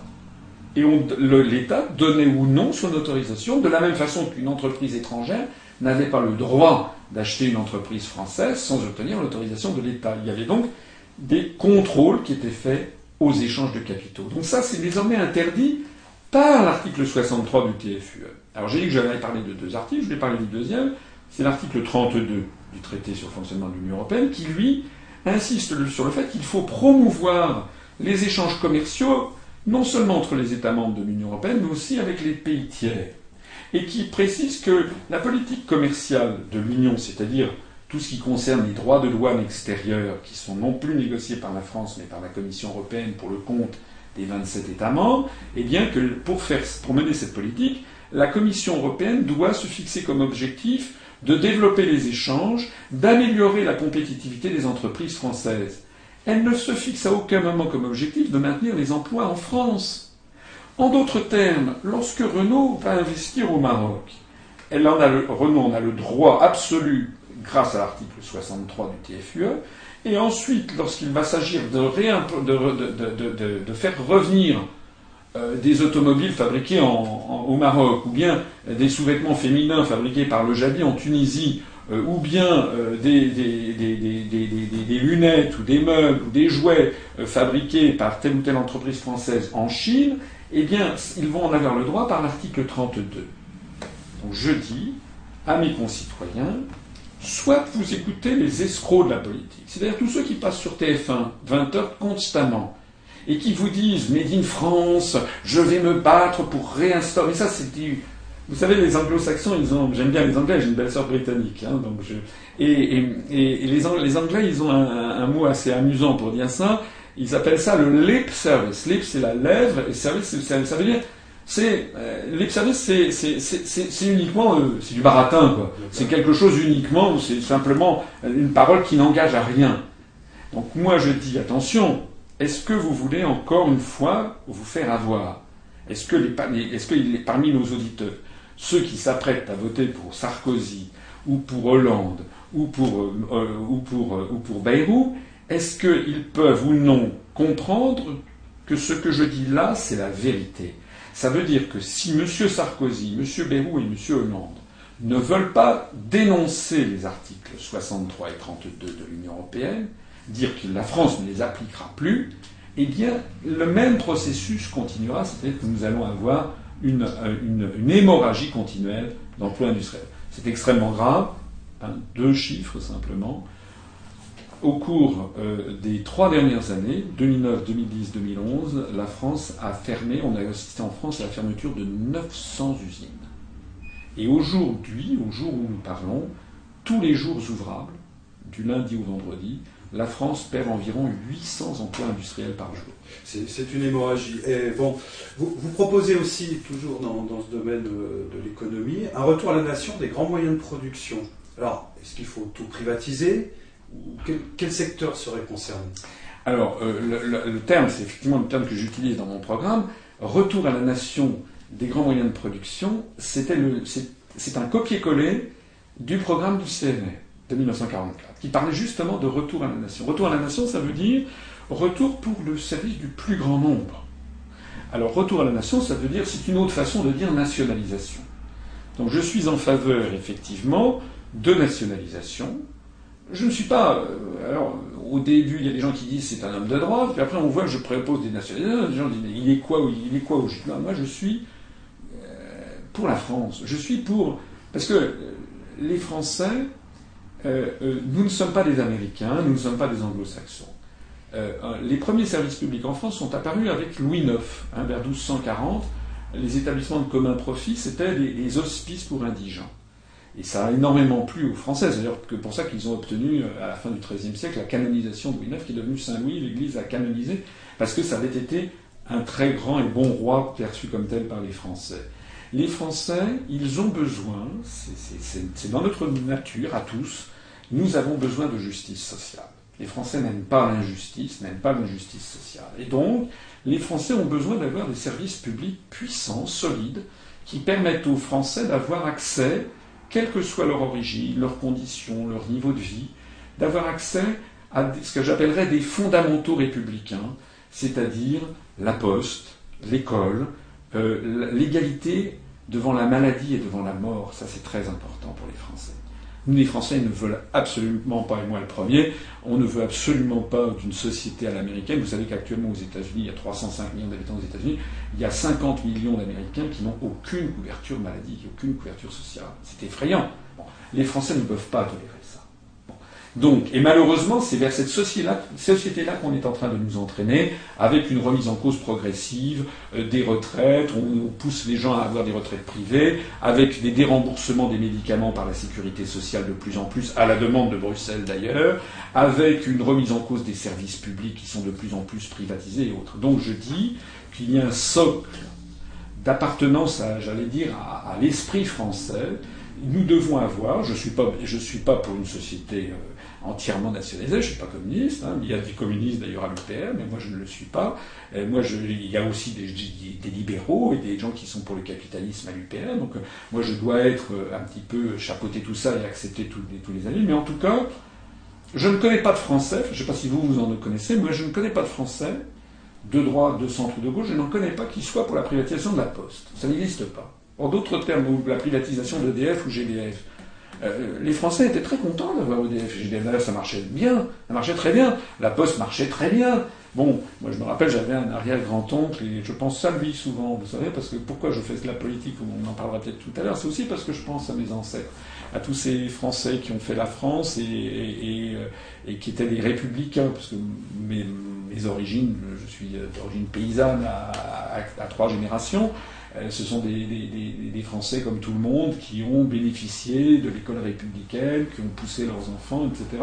Donc je suis le produit de, cette, euh, de cette, école républicaine à laquelle je suis vraiment euh, extrêmement attaché. Et comme beaucoup de, Français, a cet esprit de, justice qui est important. Donc, moi, je ne connais pas de Français qui soient favorables à la privatisation de la Poste, et c'est la raison pour laquelle, dans le programme, je dis qu'il faut que nous renationalisions EDF, GDF, que toutes les tentatives actuelles de démembrement ou d'introduction de ce qu'on appelle la concurrence. En fait, on introduit le loup dans la bergerie. Gaz de France, le marché du gaz a été, a été ouvert par le gouvernement euh, Fillon en janvier 2010 à la demande de Bruxelles. On a ouvert ça à Goldman Sachs et à JP Morgan, c'est-à-dire des banques d'affaires américaines. Vous imaginez bien que Goldman Sachs, s'il entre sur le marché du gaz en France, c'est pas parce qu'il a le souci d'assurer le service public, de servir le gaz à, à, M. Dupont ou à Mme Durand euh, au fin fond d'une province. Il est là pour faire de l'argent, pour faire du fric, pour parler clair.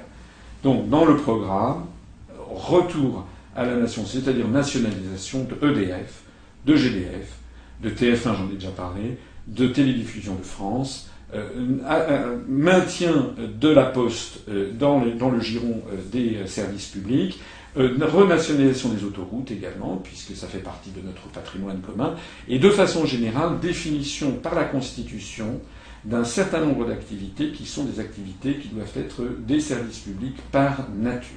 Ça ne veut pas dire qu'on va euh, tout nationaliser, bien entendu. Ça veut dire que l'on va nationaliser les services publics par nature. Et puis j'y ajoute aussi un autre élément que je crois très important, c'est la nationalisation de toutes les banques qui bénéficieraient d'un soutien du contribuable euh, en cas de, en cas de, problème. Un point très important aussi à souligner à ce, euh, à ce propos, c'est que les gens vont dire Ah, mais ça va nous coûter très très cher. Non, parce que nationalisation ne veut pas forcément dire étatisation. Étatisation, c'est quand l'État prend 100% du capital, ça avait été le cas pour EDF par exemple, ça peut se justifier dans certains cas, EDF par exemple, mais il peut y avoir aussi une nationalisation majoritaire, l'État prend 51% du capital, ça peut arriver, on peut avoir nationalisation minoritaire, l'État prend 33% du capital, mais donc a une minorité de blocage à la décision. Et on peut même avoir un autre, un, dernier système qui a existé en France, qui d'ailleurs est condamné par l'Union européenne, mais puisqu'on en sortira, on n'aura plus euh, ces espèces de perfouettards de l'Union européenne qui nous interdisent de faire ce que nous voulons. C'est le système que les Américains appellent la golden share, la part dorée, c'est-à-dire que l'État peut prendre une action, ça coûte rien, enfin ça coûte prendre une action dans une entreprise, mais par la loi. La loi, c'est la volonté générale du peuple français. Par la loi, on dit que cette action permet d'assurer la direction de l'établissement.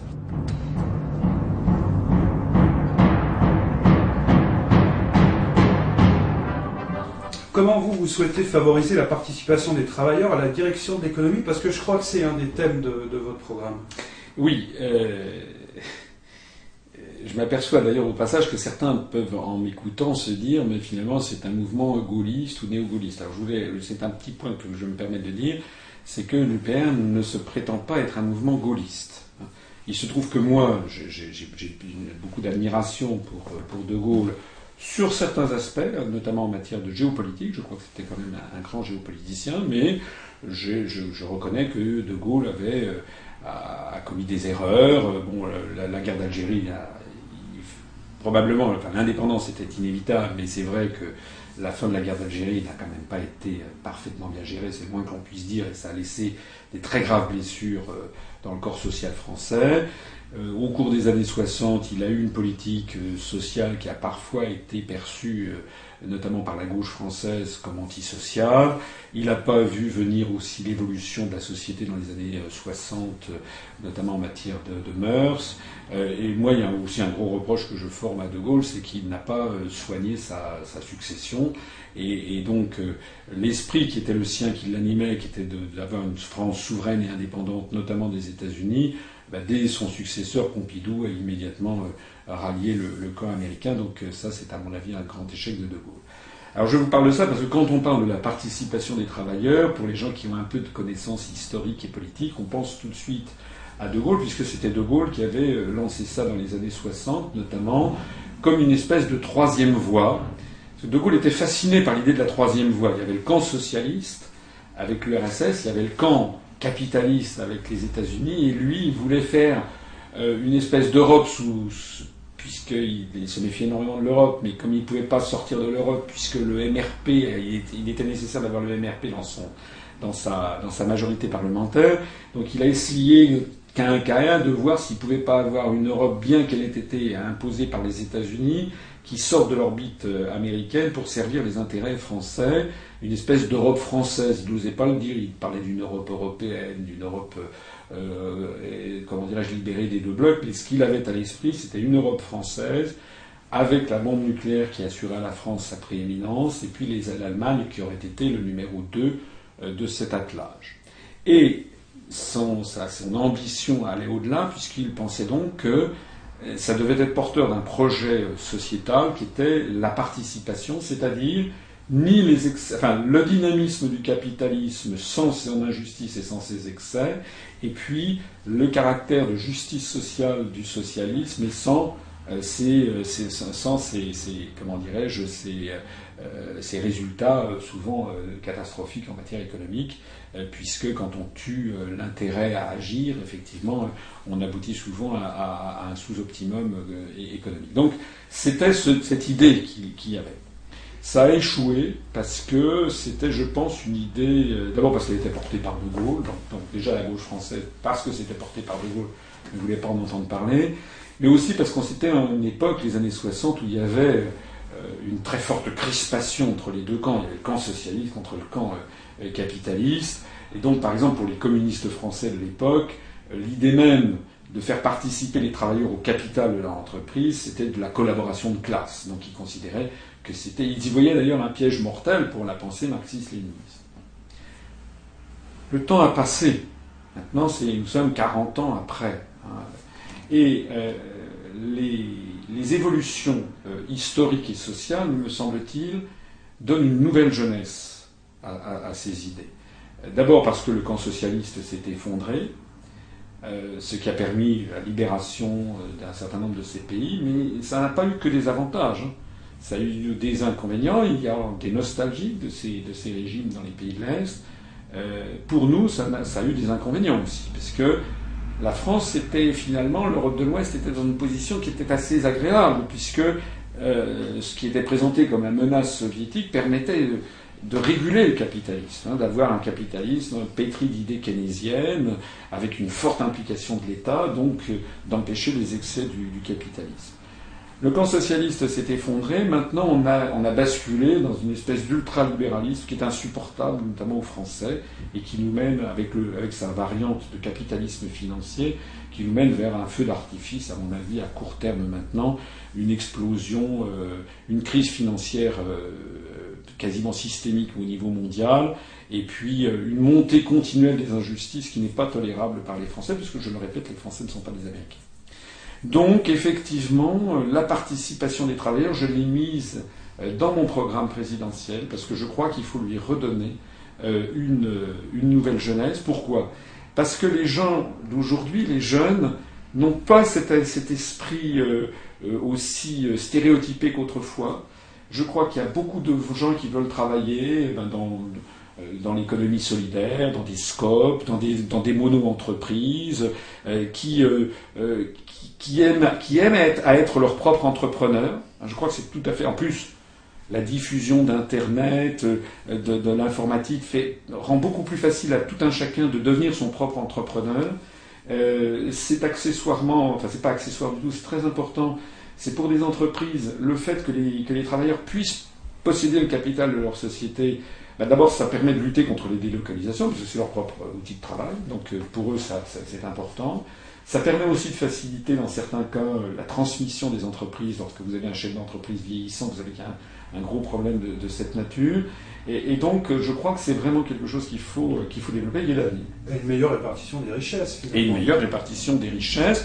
Et puis, quelque chose aussi qui est important, je crois, c'est, qui est très, très moderne, qui, à mon avis, fait très, très 21e siècle, très 3e millénaire, c'est que je pense qu'il y a une soif, euh, je me trompe peut-être, hein, mais je crois qu'il y a une soif d'avoir euh, des, sociétés apaisées, euh, où, il n'y ait plus ces, ces, ces espèces de classes dominantes, de classes dominées. Il y a, un brouillage quand même, hein, des, repères. Vous avez les. Oui, je crois qu'il y a, eu... Les gens se sentent moins de génération en génération de, ouvriers ou capitalistes. C'est plus vrai. Il y, a, il y, a, une plus grande mixité, je pense, des modes de vie, des choses comme ça. Et je pense que de ce point de vue-là, c'est très porteur d'avenir. En tout cas, c'est ce que je crois. Ça, ça va vers une société euh, normalement moins conflictuel. Bon, euh, économie, travail, on va arriver forcément aux syndicats. Alors, vous, vous dites carrément que maintenant les syndicats français sont des jaunes, comme on disait dans le temps. Vous, oui. vous pouvez développer ça Alors, je sais que certains de vos outils vont peut-être euh, réagir, répondre. Mais moi, j'ai pris le parti de dire la vérité. Voilà. Alors, quoi que ça puisse dire, écoutez, je crois que les gens, ils ont besoin de vérité. Hein. Ça, c'est important dans le langage politique contemporains, les gens, ils en ont marre de la langue de bois et de ceci et de cela. Si, euh, moi je me rappelle quand j'étais petit, dans les années 60, 70, euh, la CGT, c'était le bras séculier du Parti communiste français, lequel Parti communiste était inféodé à Moscou. La CGT était donc défendait, l'intérêt des, travailleurs français, des ouvriers, euh, d'une façon euh, extraordinairement ferme et, si je peux me permettre, euh, souvent un peu excessif, puisque en général, il ne, signait pratiquement jamais aucun accord, c'était toujours plus, toujours plus, toujours plus. On pouvait peut-être le critiquer, mais c'était quand même un syndicat qui vraiment défendait l'intérêt des travailleurs. la CFDT, FO était, bon, vous savez que FO a été créé par les Américains, mais était plus, plus réformiste, mais on a connu une période dans les années 70 ou 80 où la CFDT, par exemple, était un, syndicat qui ne lâchait rien, etc. Or maintenant, on a affaire à quoi? On a affaire à des syndicats qui finalement, bon, critiquent, font faire, organisent des manifestations un peu gentillettes, permettez-moi l'expression, alors qu'on remet en cause tous les acquis sociaux acquis par nos ancêtres tout au long du 19e et 20e siècle. C'est-à-dire que la CGT qui, refusait il y a 30 ans euh, une augmentation de salaire qui n'était que, mettons, de 2% alors qu'elle voulait 3%, euh, maintenant, finalement, bah, se fait une, raison euh, de ce que la retraite va passer à 65, 67 ans. Alors, on fait des manifestations dans les rues, comme ça a été organisé tout au long de l'année 2010. On a fait manifester les Français dans les rues. Mais au bout du compte, qu'est-ce qui s'est passé? Ben, il ne s'est rien passé. Et donc, les syndicats français, il y a même plus grave, au moment de la manifestation des retraites, moi je suis allé incognito, euh, pas dans la manifestation, mais sur le trottoir à Paris, entre, Bastille et République, et puis j'ai pris des tracts de tous ces syndicats. Eh bien, je vous assure, il n'y en a pas un seul qui expliquait dans les tracts que la réforme des retraites était imposée par l'Union européenne. C'est-à-dire que tous les syndicats, CGT, CFDT, FO, UNSA, CFTC, tapent sur, tapait en l'espèce sur Sarkozy et, Fillon ou Wörth, comme euh, au moment du CPE, il tapait sur, sur, sur Dominique de Villepin, auparavant sur Raffarin, mais auparavant encore sur Jospin du temps de la gauche.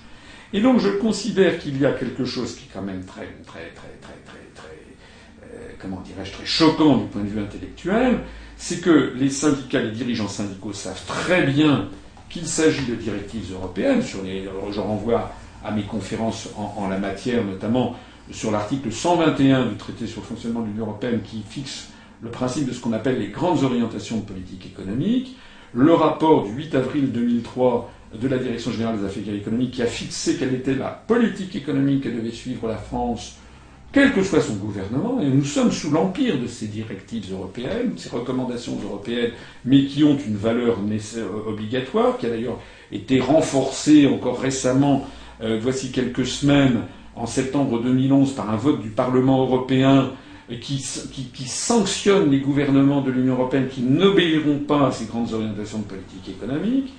Sanction de 0,1% du PIB, ce qui veut dire que si le gouvernement français, quel qu'il soit, n'obéit pas à ces recommandations européennes, la France devra payer une pénalité de 2 milliards d'euros par an, ce qui est quand même colossal.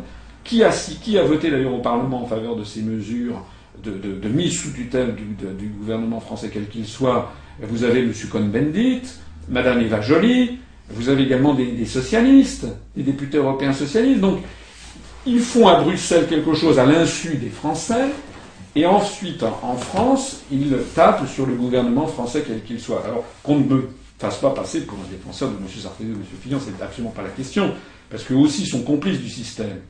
Mais si M. Hollande est élu président de la République, nous allons voir ce qui va se passer. Il va appliquer les mêmes directives.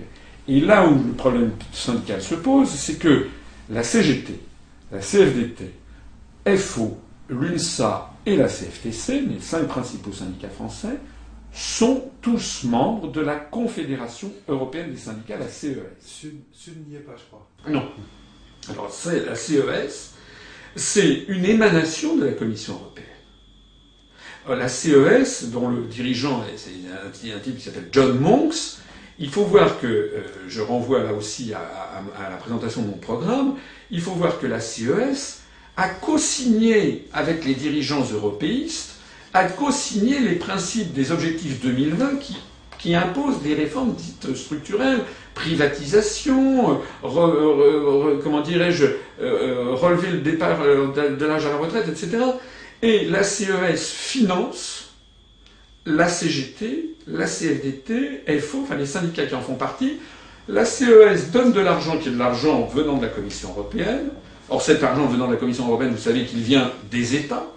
C'est-à-dire qu'en fait, c'est la République française qui donne de l'argent à la Commission, de laquelle utilise cet argent comme elle l'entend, et donc finance les syndicats français pour qu'ils fassent de la pédagogie auprès de leurs troupes pour leur expliquer le caractère inéluctable des réformes, euh, des réformes euh, en cours.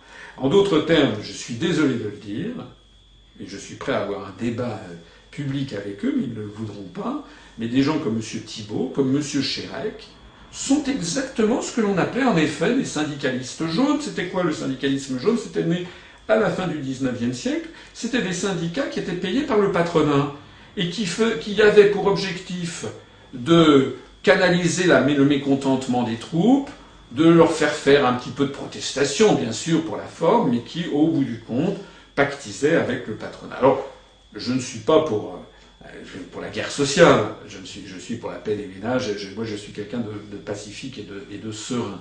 Je l'ai dit tout à l'heure pour la, pour la, pour la, comment dirais-je, la participation des travailleurs. Ce que je dis quand même, c'est que les syndicats, normalement, devraient jouer un rôle de contre-pouvoir, or ils ne le jouent plus vraiment, même plus du tout. Ils font des manifestations, comme je le dis, gentillettes. Ils montrent aux Français seulement les dirigeants français comme si c'était uniquement leur faute et ils, ne veulent jamais expliquer aux Français que le mal vient de plus loin, que les directives viennent de plus haut, et jamais ils ne montrent aux Français quelles sont les origines des réformes qui sont en cours, et c'est ça que je leur reproche. C'est pas un des cœurs du, problème, justement, le, fait que tous ces contre-pouvoirs, médias, euh, syndicats, etc., ne jouent plus leur rôle finalement. Vous avez, vous avez, vous avez hélas raison, on pourrait y ajouter un autre, un autre contre-pouvoir qu'a disjoncté, c'est le contre-pouvoir intellectuel. Dans les années 60, 70, il y avait en France un très grand contre-pouvoir intellectuel, par exemple sous Giscard ou, sous Pompidou, mais sous Giscard, euh, l'ensemble de l'université, avec un grand U, si j'ose dire, c'est-à-dire vous aviez des quantités d'intellectuels euh, français, euh, je ne sais pas, je parle des philosophes, je parle des gens comme Michel Foucault, Roland Barthes, Louis Althusser, sans même parler de, Jean-Paul Sartre, qui, qui, a, vécu jusqu'en 1980. Donc il y avait des grands intellectuels français qui étaient très à gauche, voire d'extrême gauche, et qui, ou communistes comme Louis Althusser, et qui avait, euh, euh, qui jouait un rôle de contre-pouvoir au pouvoir. Et moi, ce que je trouve extraordinaire, c'est où sont passés les intellectuels français actuellement. Alors, certains vous répondraient euh, Ah, mais on a quand même Bernard-Henri Lévy. Oui, d'accord. Pour moi, Bernard-Henri Lévy n'est pas un intellectuel français, c'est un, c'est un, c'est, pas un intellectuel, c'est quelqu'un qui, qui a, qui a des, des, des arrière-pensées politiques. voilà. Moi, ce que je suis, vraiment ce qui me frappe, c'est qu'il n'y a pas euh, d'intellectuels qui se manifestent. C'est très grave. Parce que par exemple, on parlait tout à l'heure de l'affaire des libertés publiques. Le puçage RFID, par exemple. Le fait, euh, excusez-moi de le souligner, mais je crois, sauf erreur de ma part, que je suis le seul responsable politique français à avoir parlé de ce sujet. Je suis le seul responsable à, à dire qu'il faut interdire le puçage RFID, non seulement en France, mais au niveau mondial, et puis tout puçage quel qu'il soit, pas seulement. Bon. Je suis le seul à, le mettre noir sur blanc dans mon programme. Euh, il n'y a. Alors, déjà, c'est scandaleux que les autres euh, responsables politiques ne s'emparent pas de cette question comme moi, mais je trouve encore plus scandaleux. je ne vois pas un seul professeur d'université, je ne vois pas un seul professeur du Collège de France, je ne vois pas un seul euh, membre de telle ou telle académie en France qui monte au créneau pour dire ce que je dis. Monsieur Asselineau, c'est peut-être aussi parce qu'ils n'ont pas accès aux médias, ces gens-là, qui pensent ces choses-là. Est-ce que ce ne serait pas aussi parce qu'on ne leur donne pas accès justement à la parole publique? Écoutez, euh, alors d'abord, c'est vrai que vous, vous avez la gentillesse de me donner la, la, parole. Enfin, c'est pas de la gentillesse d'ailleurs, c'est, je pense, c'est de la déontologie, c'est de l'éthique. C'est ça, ça qui est bien.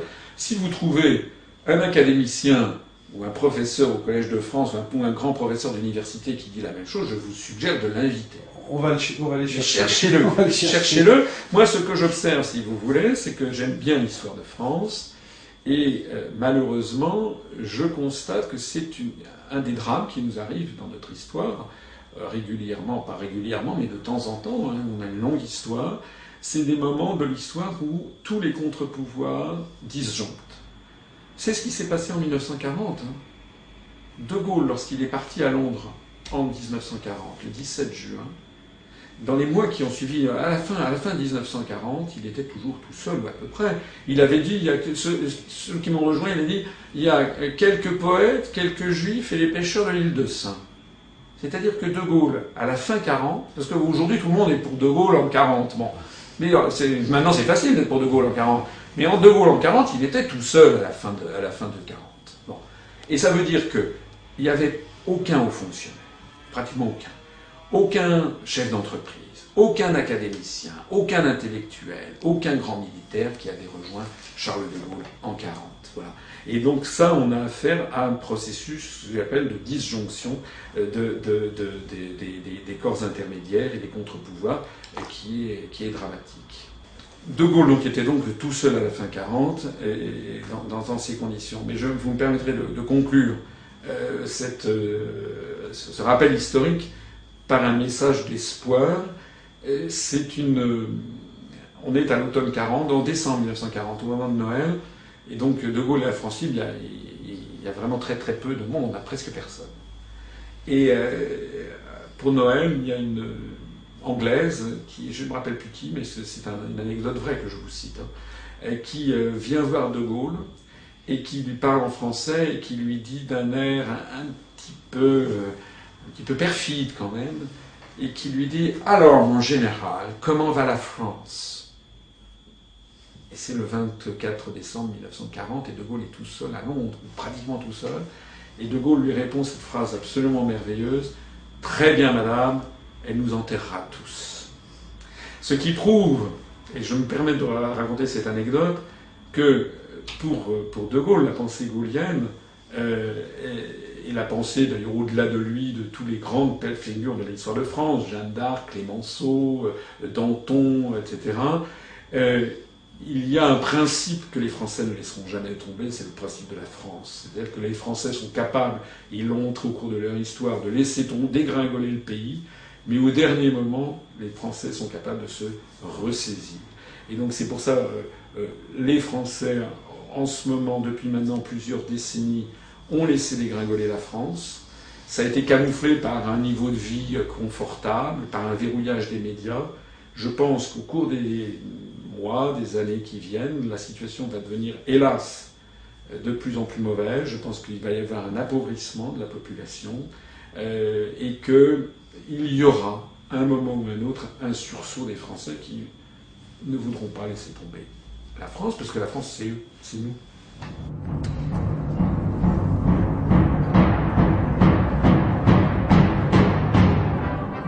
Nicolas Sarkozy, dans l'actualité récente, veut remettre les référendums au bout du jour. Trouvez-vous qu'il euh, vous rejoint dans votre volonté de rétablir la démocratie? Et souhaitez-vous organiser des référendums et sur quel sujet? Alors, euh, d'abord, ce qui me frappe, ce que je trouve euh, d'une certaine façon flatteur, c'est que je n'ai accès à aucun média, mais j'observe que des bribes de mes programmes, de mes idées, sont repris assez allègrement par un certain nombre d'autres candidats. Et parfois, c'est du copier-coller et un pillage sans vergogne. D'une certaine façon, ça me fait rire. Ça me fait, pas rire, ça me fait sourire tristement parce que je sais que de toute façon, il y a je sais jusqu'où ils pourront me copier. Je sais ce qu'ils ne copieront jamais. Ce qu'ils ne copieront jamais, c'est mon analyse de la construction européenne et c'est la proposition essentielle de sortir de l'Union européenne pour justement pouvoir mettre en œuvre ce programme. Mais alors c'est vrai que M. Dupont-Aignan m'a piqué un certain nombre de choses, que Mme Le Pen essaye de me piquer des trucs, euh, que on propose par exemple de relancer le logement social, parce que depuis 4 ans, hein, je propose une grande relance de l'économie par le logement social, parce qu'il y a des problèmes sociaux évidemment très importants qui autour du logement. J'observe que le Parti socialiste en a fait sa priorité. Et puis, dans mon programme présidentiel, j'ai proposé euh, de deux choses concernant les référendums. D'une part, de créer le référendum d'initiative populaire, parce que je crois que c'est nécessaire. J'ajoute au passage que je souhaite que les référendums désormais ne soient pas une question, oui ou non, parce qu'il y a toujours derrière l'idée du référendum le soupçon du plébiscite, de quelque chose où on demanderait aux Français de répondre à une autre question que celle qui est posée. Vous savez que c'est le problème récurrent. Mais justement, si on prend l'exemple euh, de la Suisse ou de la Californie, par exemple, où euh, il y a des référendums euh, fréquents, avec 5, 6, 7, 10 questions, ben, à ce moment-là, euh, il n'y a plus le, la même, le même parfum de, de, de, comment dirais-je, même soupçon. Euh, voilà. il peut y avoir, on peut avoir des référendums avec des idées, euh, avec des réponses nuancées sur un certain nombre de sujets. Donc ça, c'est un premier point. Référendum d'initiative populaire avec des questions vérifiées quand même auparavant par un conseil constitutionnel pour vérifier leur conformité à la Constitution, sachant que par ailleurs, je propose une réforme du conseil constitutionnel pour qu'il soit désormais peuplé de magistrats et non plus euh, d'hommes politiques choisis par l'UNP et le Parti Socialiste, parce que là, le système est, franchement scandaleux en France. Là, je, me propose de m'inspirer de l'exemple du tribunal constitutionnel de la République fédérale d'Allemagne de Karl Schroe. Donc, le référendum, la modification du Conseil constitutionnel qui vérifierait la licéité, la conformité des, référendums d'initiative populaire avec la Constitution, et puis multiplier les référendums d'initiative populaire. Et par ailleurs, je propose dans mon programme trois grands débats nationaux avec référendum à la clé. L'un sur l'énergie, en particulier euh, pour ou contre l'énergie nucléaire. Un autre sur l'immigration, quel est le type de politique migratoire que les Français veulent, parce que c'est vrai que c'est un vrai sujet et qu'il faut débarrasser ce sujet de toutes les arrière-pensées, de toutes les, toutes les, comment les hantises, les peurs qu'il qui peut y avoir. Et trois, un débat sur la dette publique. J'aurai l'occasion de m'exprimer de nouveau sur ces sujets dans les semaines qui viennent, mais euh, il faut que les Français puissent avoir un débat de fond sur l'origine de la dette publique, sur la, la, légitimité de cette dette monstrueuse, et sur voir toutes les possibilités, je dis bien toutes, hein, de pouvoir se défaire de cette dette publique. En tout cas, ce sont des débats de fond. Alors, il y a dans mon esprit vous me connaissez maintenant un petit peu, je pense que vous pouvez juger ma, personnalité. Je suis quelqu'un, vous n'êtes pas obligé de me croire, mais c'est là, je me permets de le dire, je suis quelqu'un d'honnête, euh, honnête euh, financièrement bien sûr, mais honnête euh, moralement et intellectuellement. Il y a quelque chose à quoi je tiens beaucoup, ce sont deux beaux mots de la langue française, probité et loyauté. Il faut que nous ayons des hommes politiques qui soient des hommes ou des femmes propres, c'est-à-dire des gens honnêtes intellectuellement, et il faut que les débats soient loyaux. Ça c'est très important la loyauté, c'est-à-dire que, euh, par exemple sur les questions d'énergie, hein, moi je suis souvent des, des, certains de nos, de nos, adhérents ou militants qui disent qu'est-ce que vous pensez du nucléaire? Moi je dois avouer que c'est un sujet vraiment compliqué. Quand on le connaît à fond, plus on le connaît, plus on creuse, enfin moi je ne suis pas un expert, mais j'ai quand même lu pas mal de choses, des deux côtés, et plus je me rends compte qu'il y a vraiment des arguments très solides des deux côtés.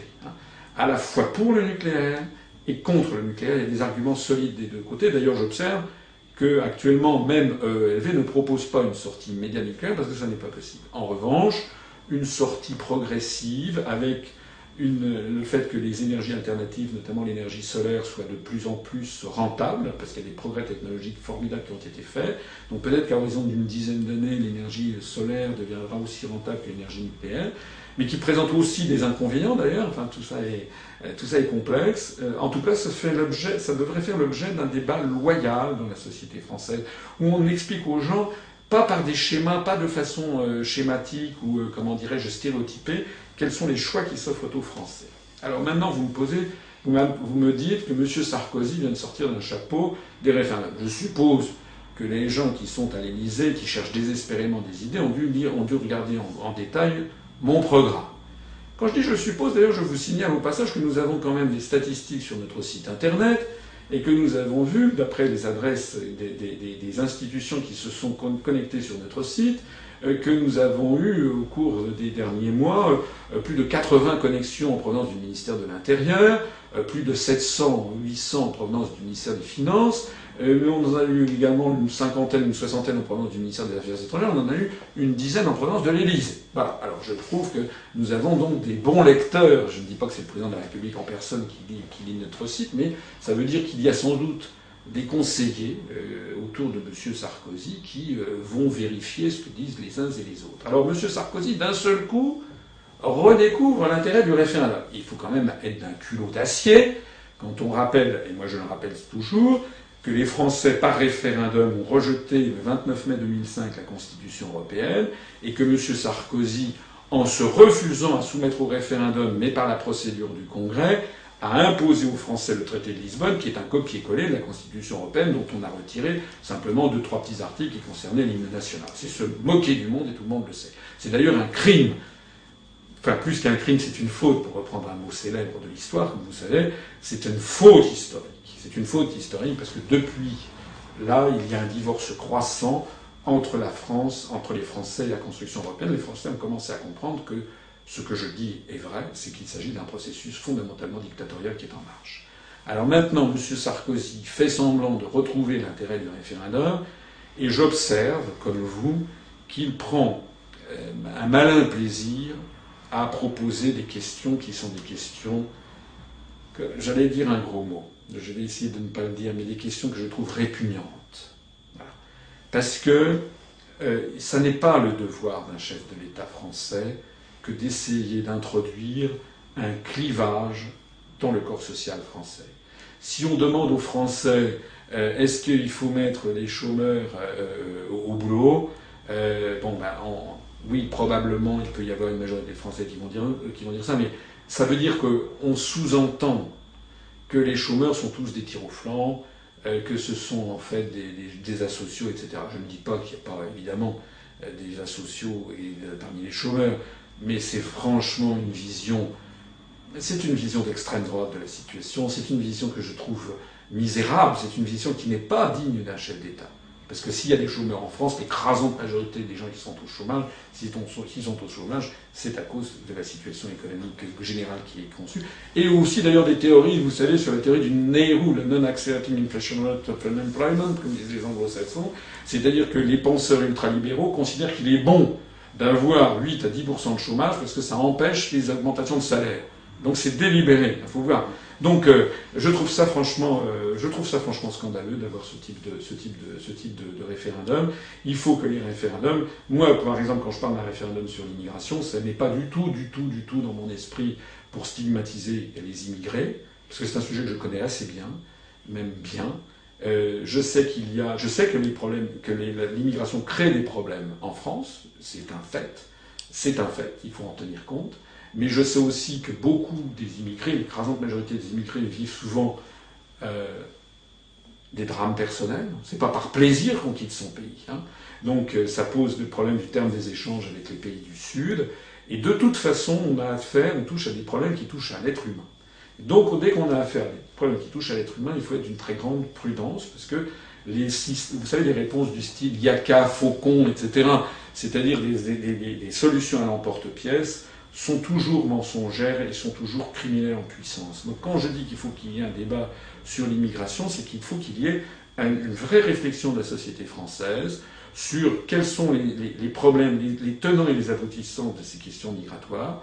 Il faut rendre aux Français la maîtrise de leur politique migratoire, ce que personne ne dit. Madame Le Pen, par exemple, ne le dit pas plus que les autres. C'est qu'actuellement, les articles 72, 73 du traité sur le fonctionnement de l'Union européenne ont volé aux Français aussi leur maîtrise de cette politique.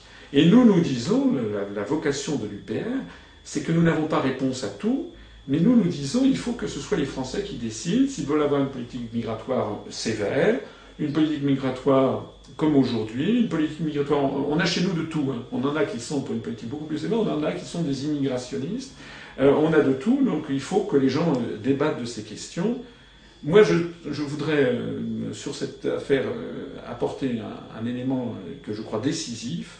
Euh, c'est que l'une des clés essentielles euh, de la question de l'immigration en France, c'est la question de, comment dirais-je, de l'intégration, pour ne pas dire un mot qui n'est plus tellement utilisé qu'à mauvaise presse, mais de l'assimilation au corps social français.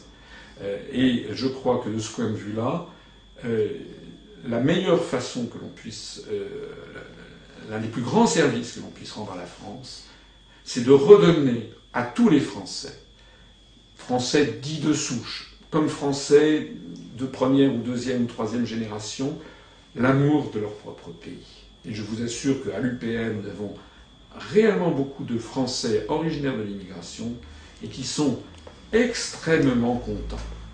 vraiment, je vous assure, de l'apport que nous, que nous leur donnons, c'est-à-dire leur dire qu'ils eh, sont français comme tout le monde et que nous devons tous être fiers d'un pays qui est à nul autre pareil. Monsieur Asselineau, nous ne pouvons pas rentrer dans, tous les points de, votre programme ou, de vos idées. Je vous remercie pour euh, cet entretien et j'engage euh, nos spectateurs à, qui souhaiteraient en savoir plus à rejoindre votre site internet hein, qui, pourront consulter. Merci Monsieur Asselineau. Merci beaucoup. Merci à vous.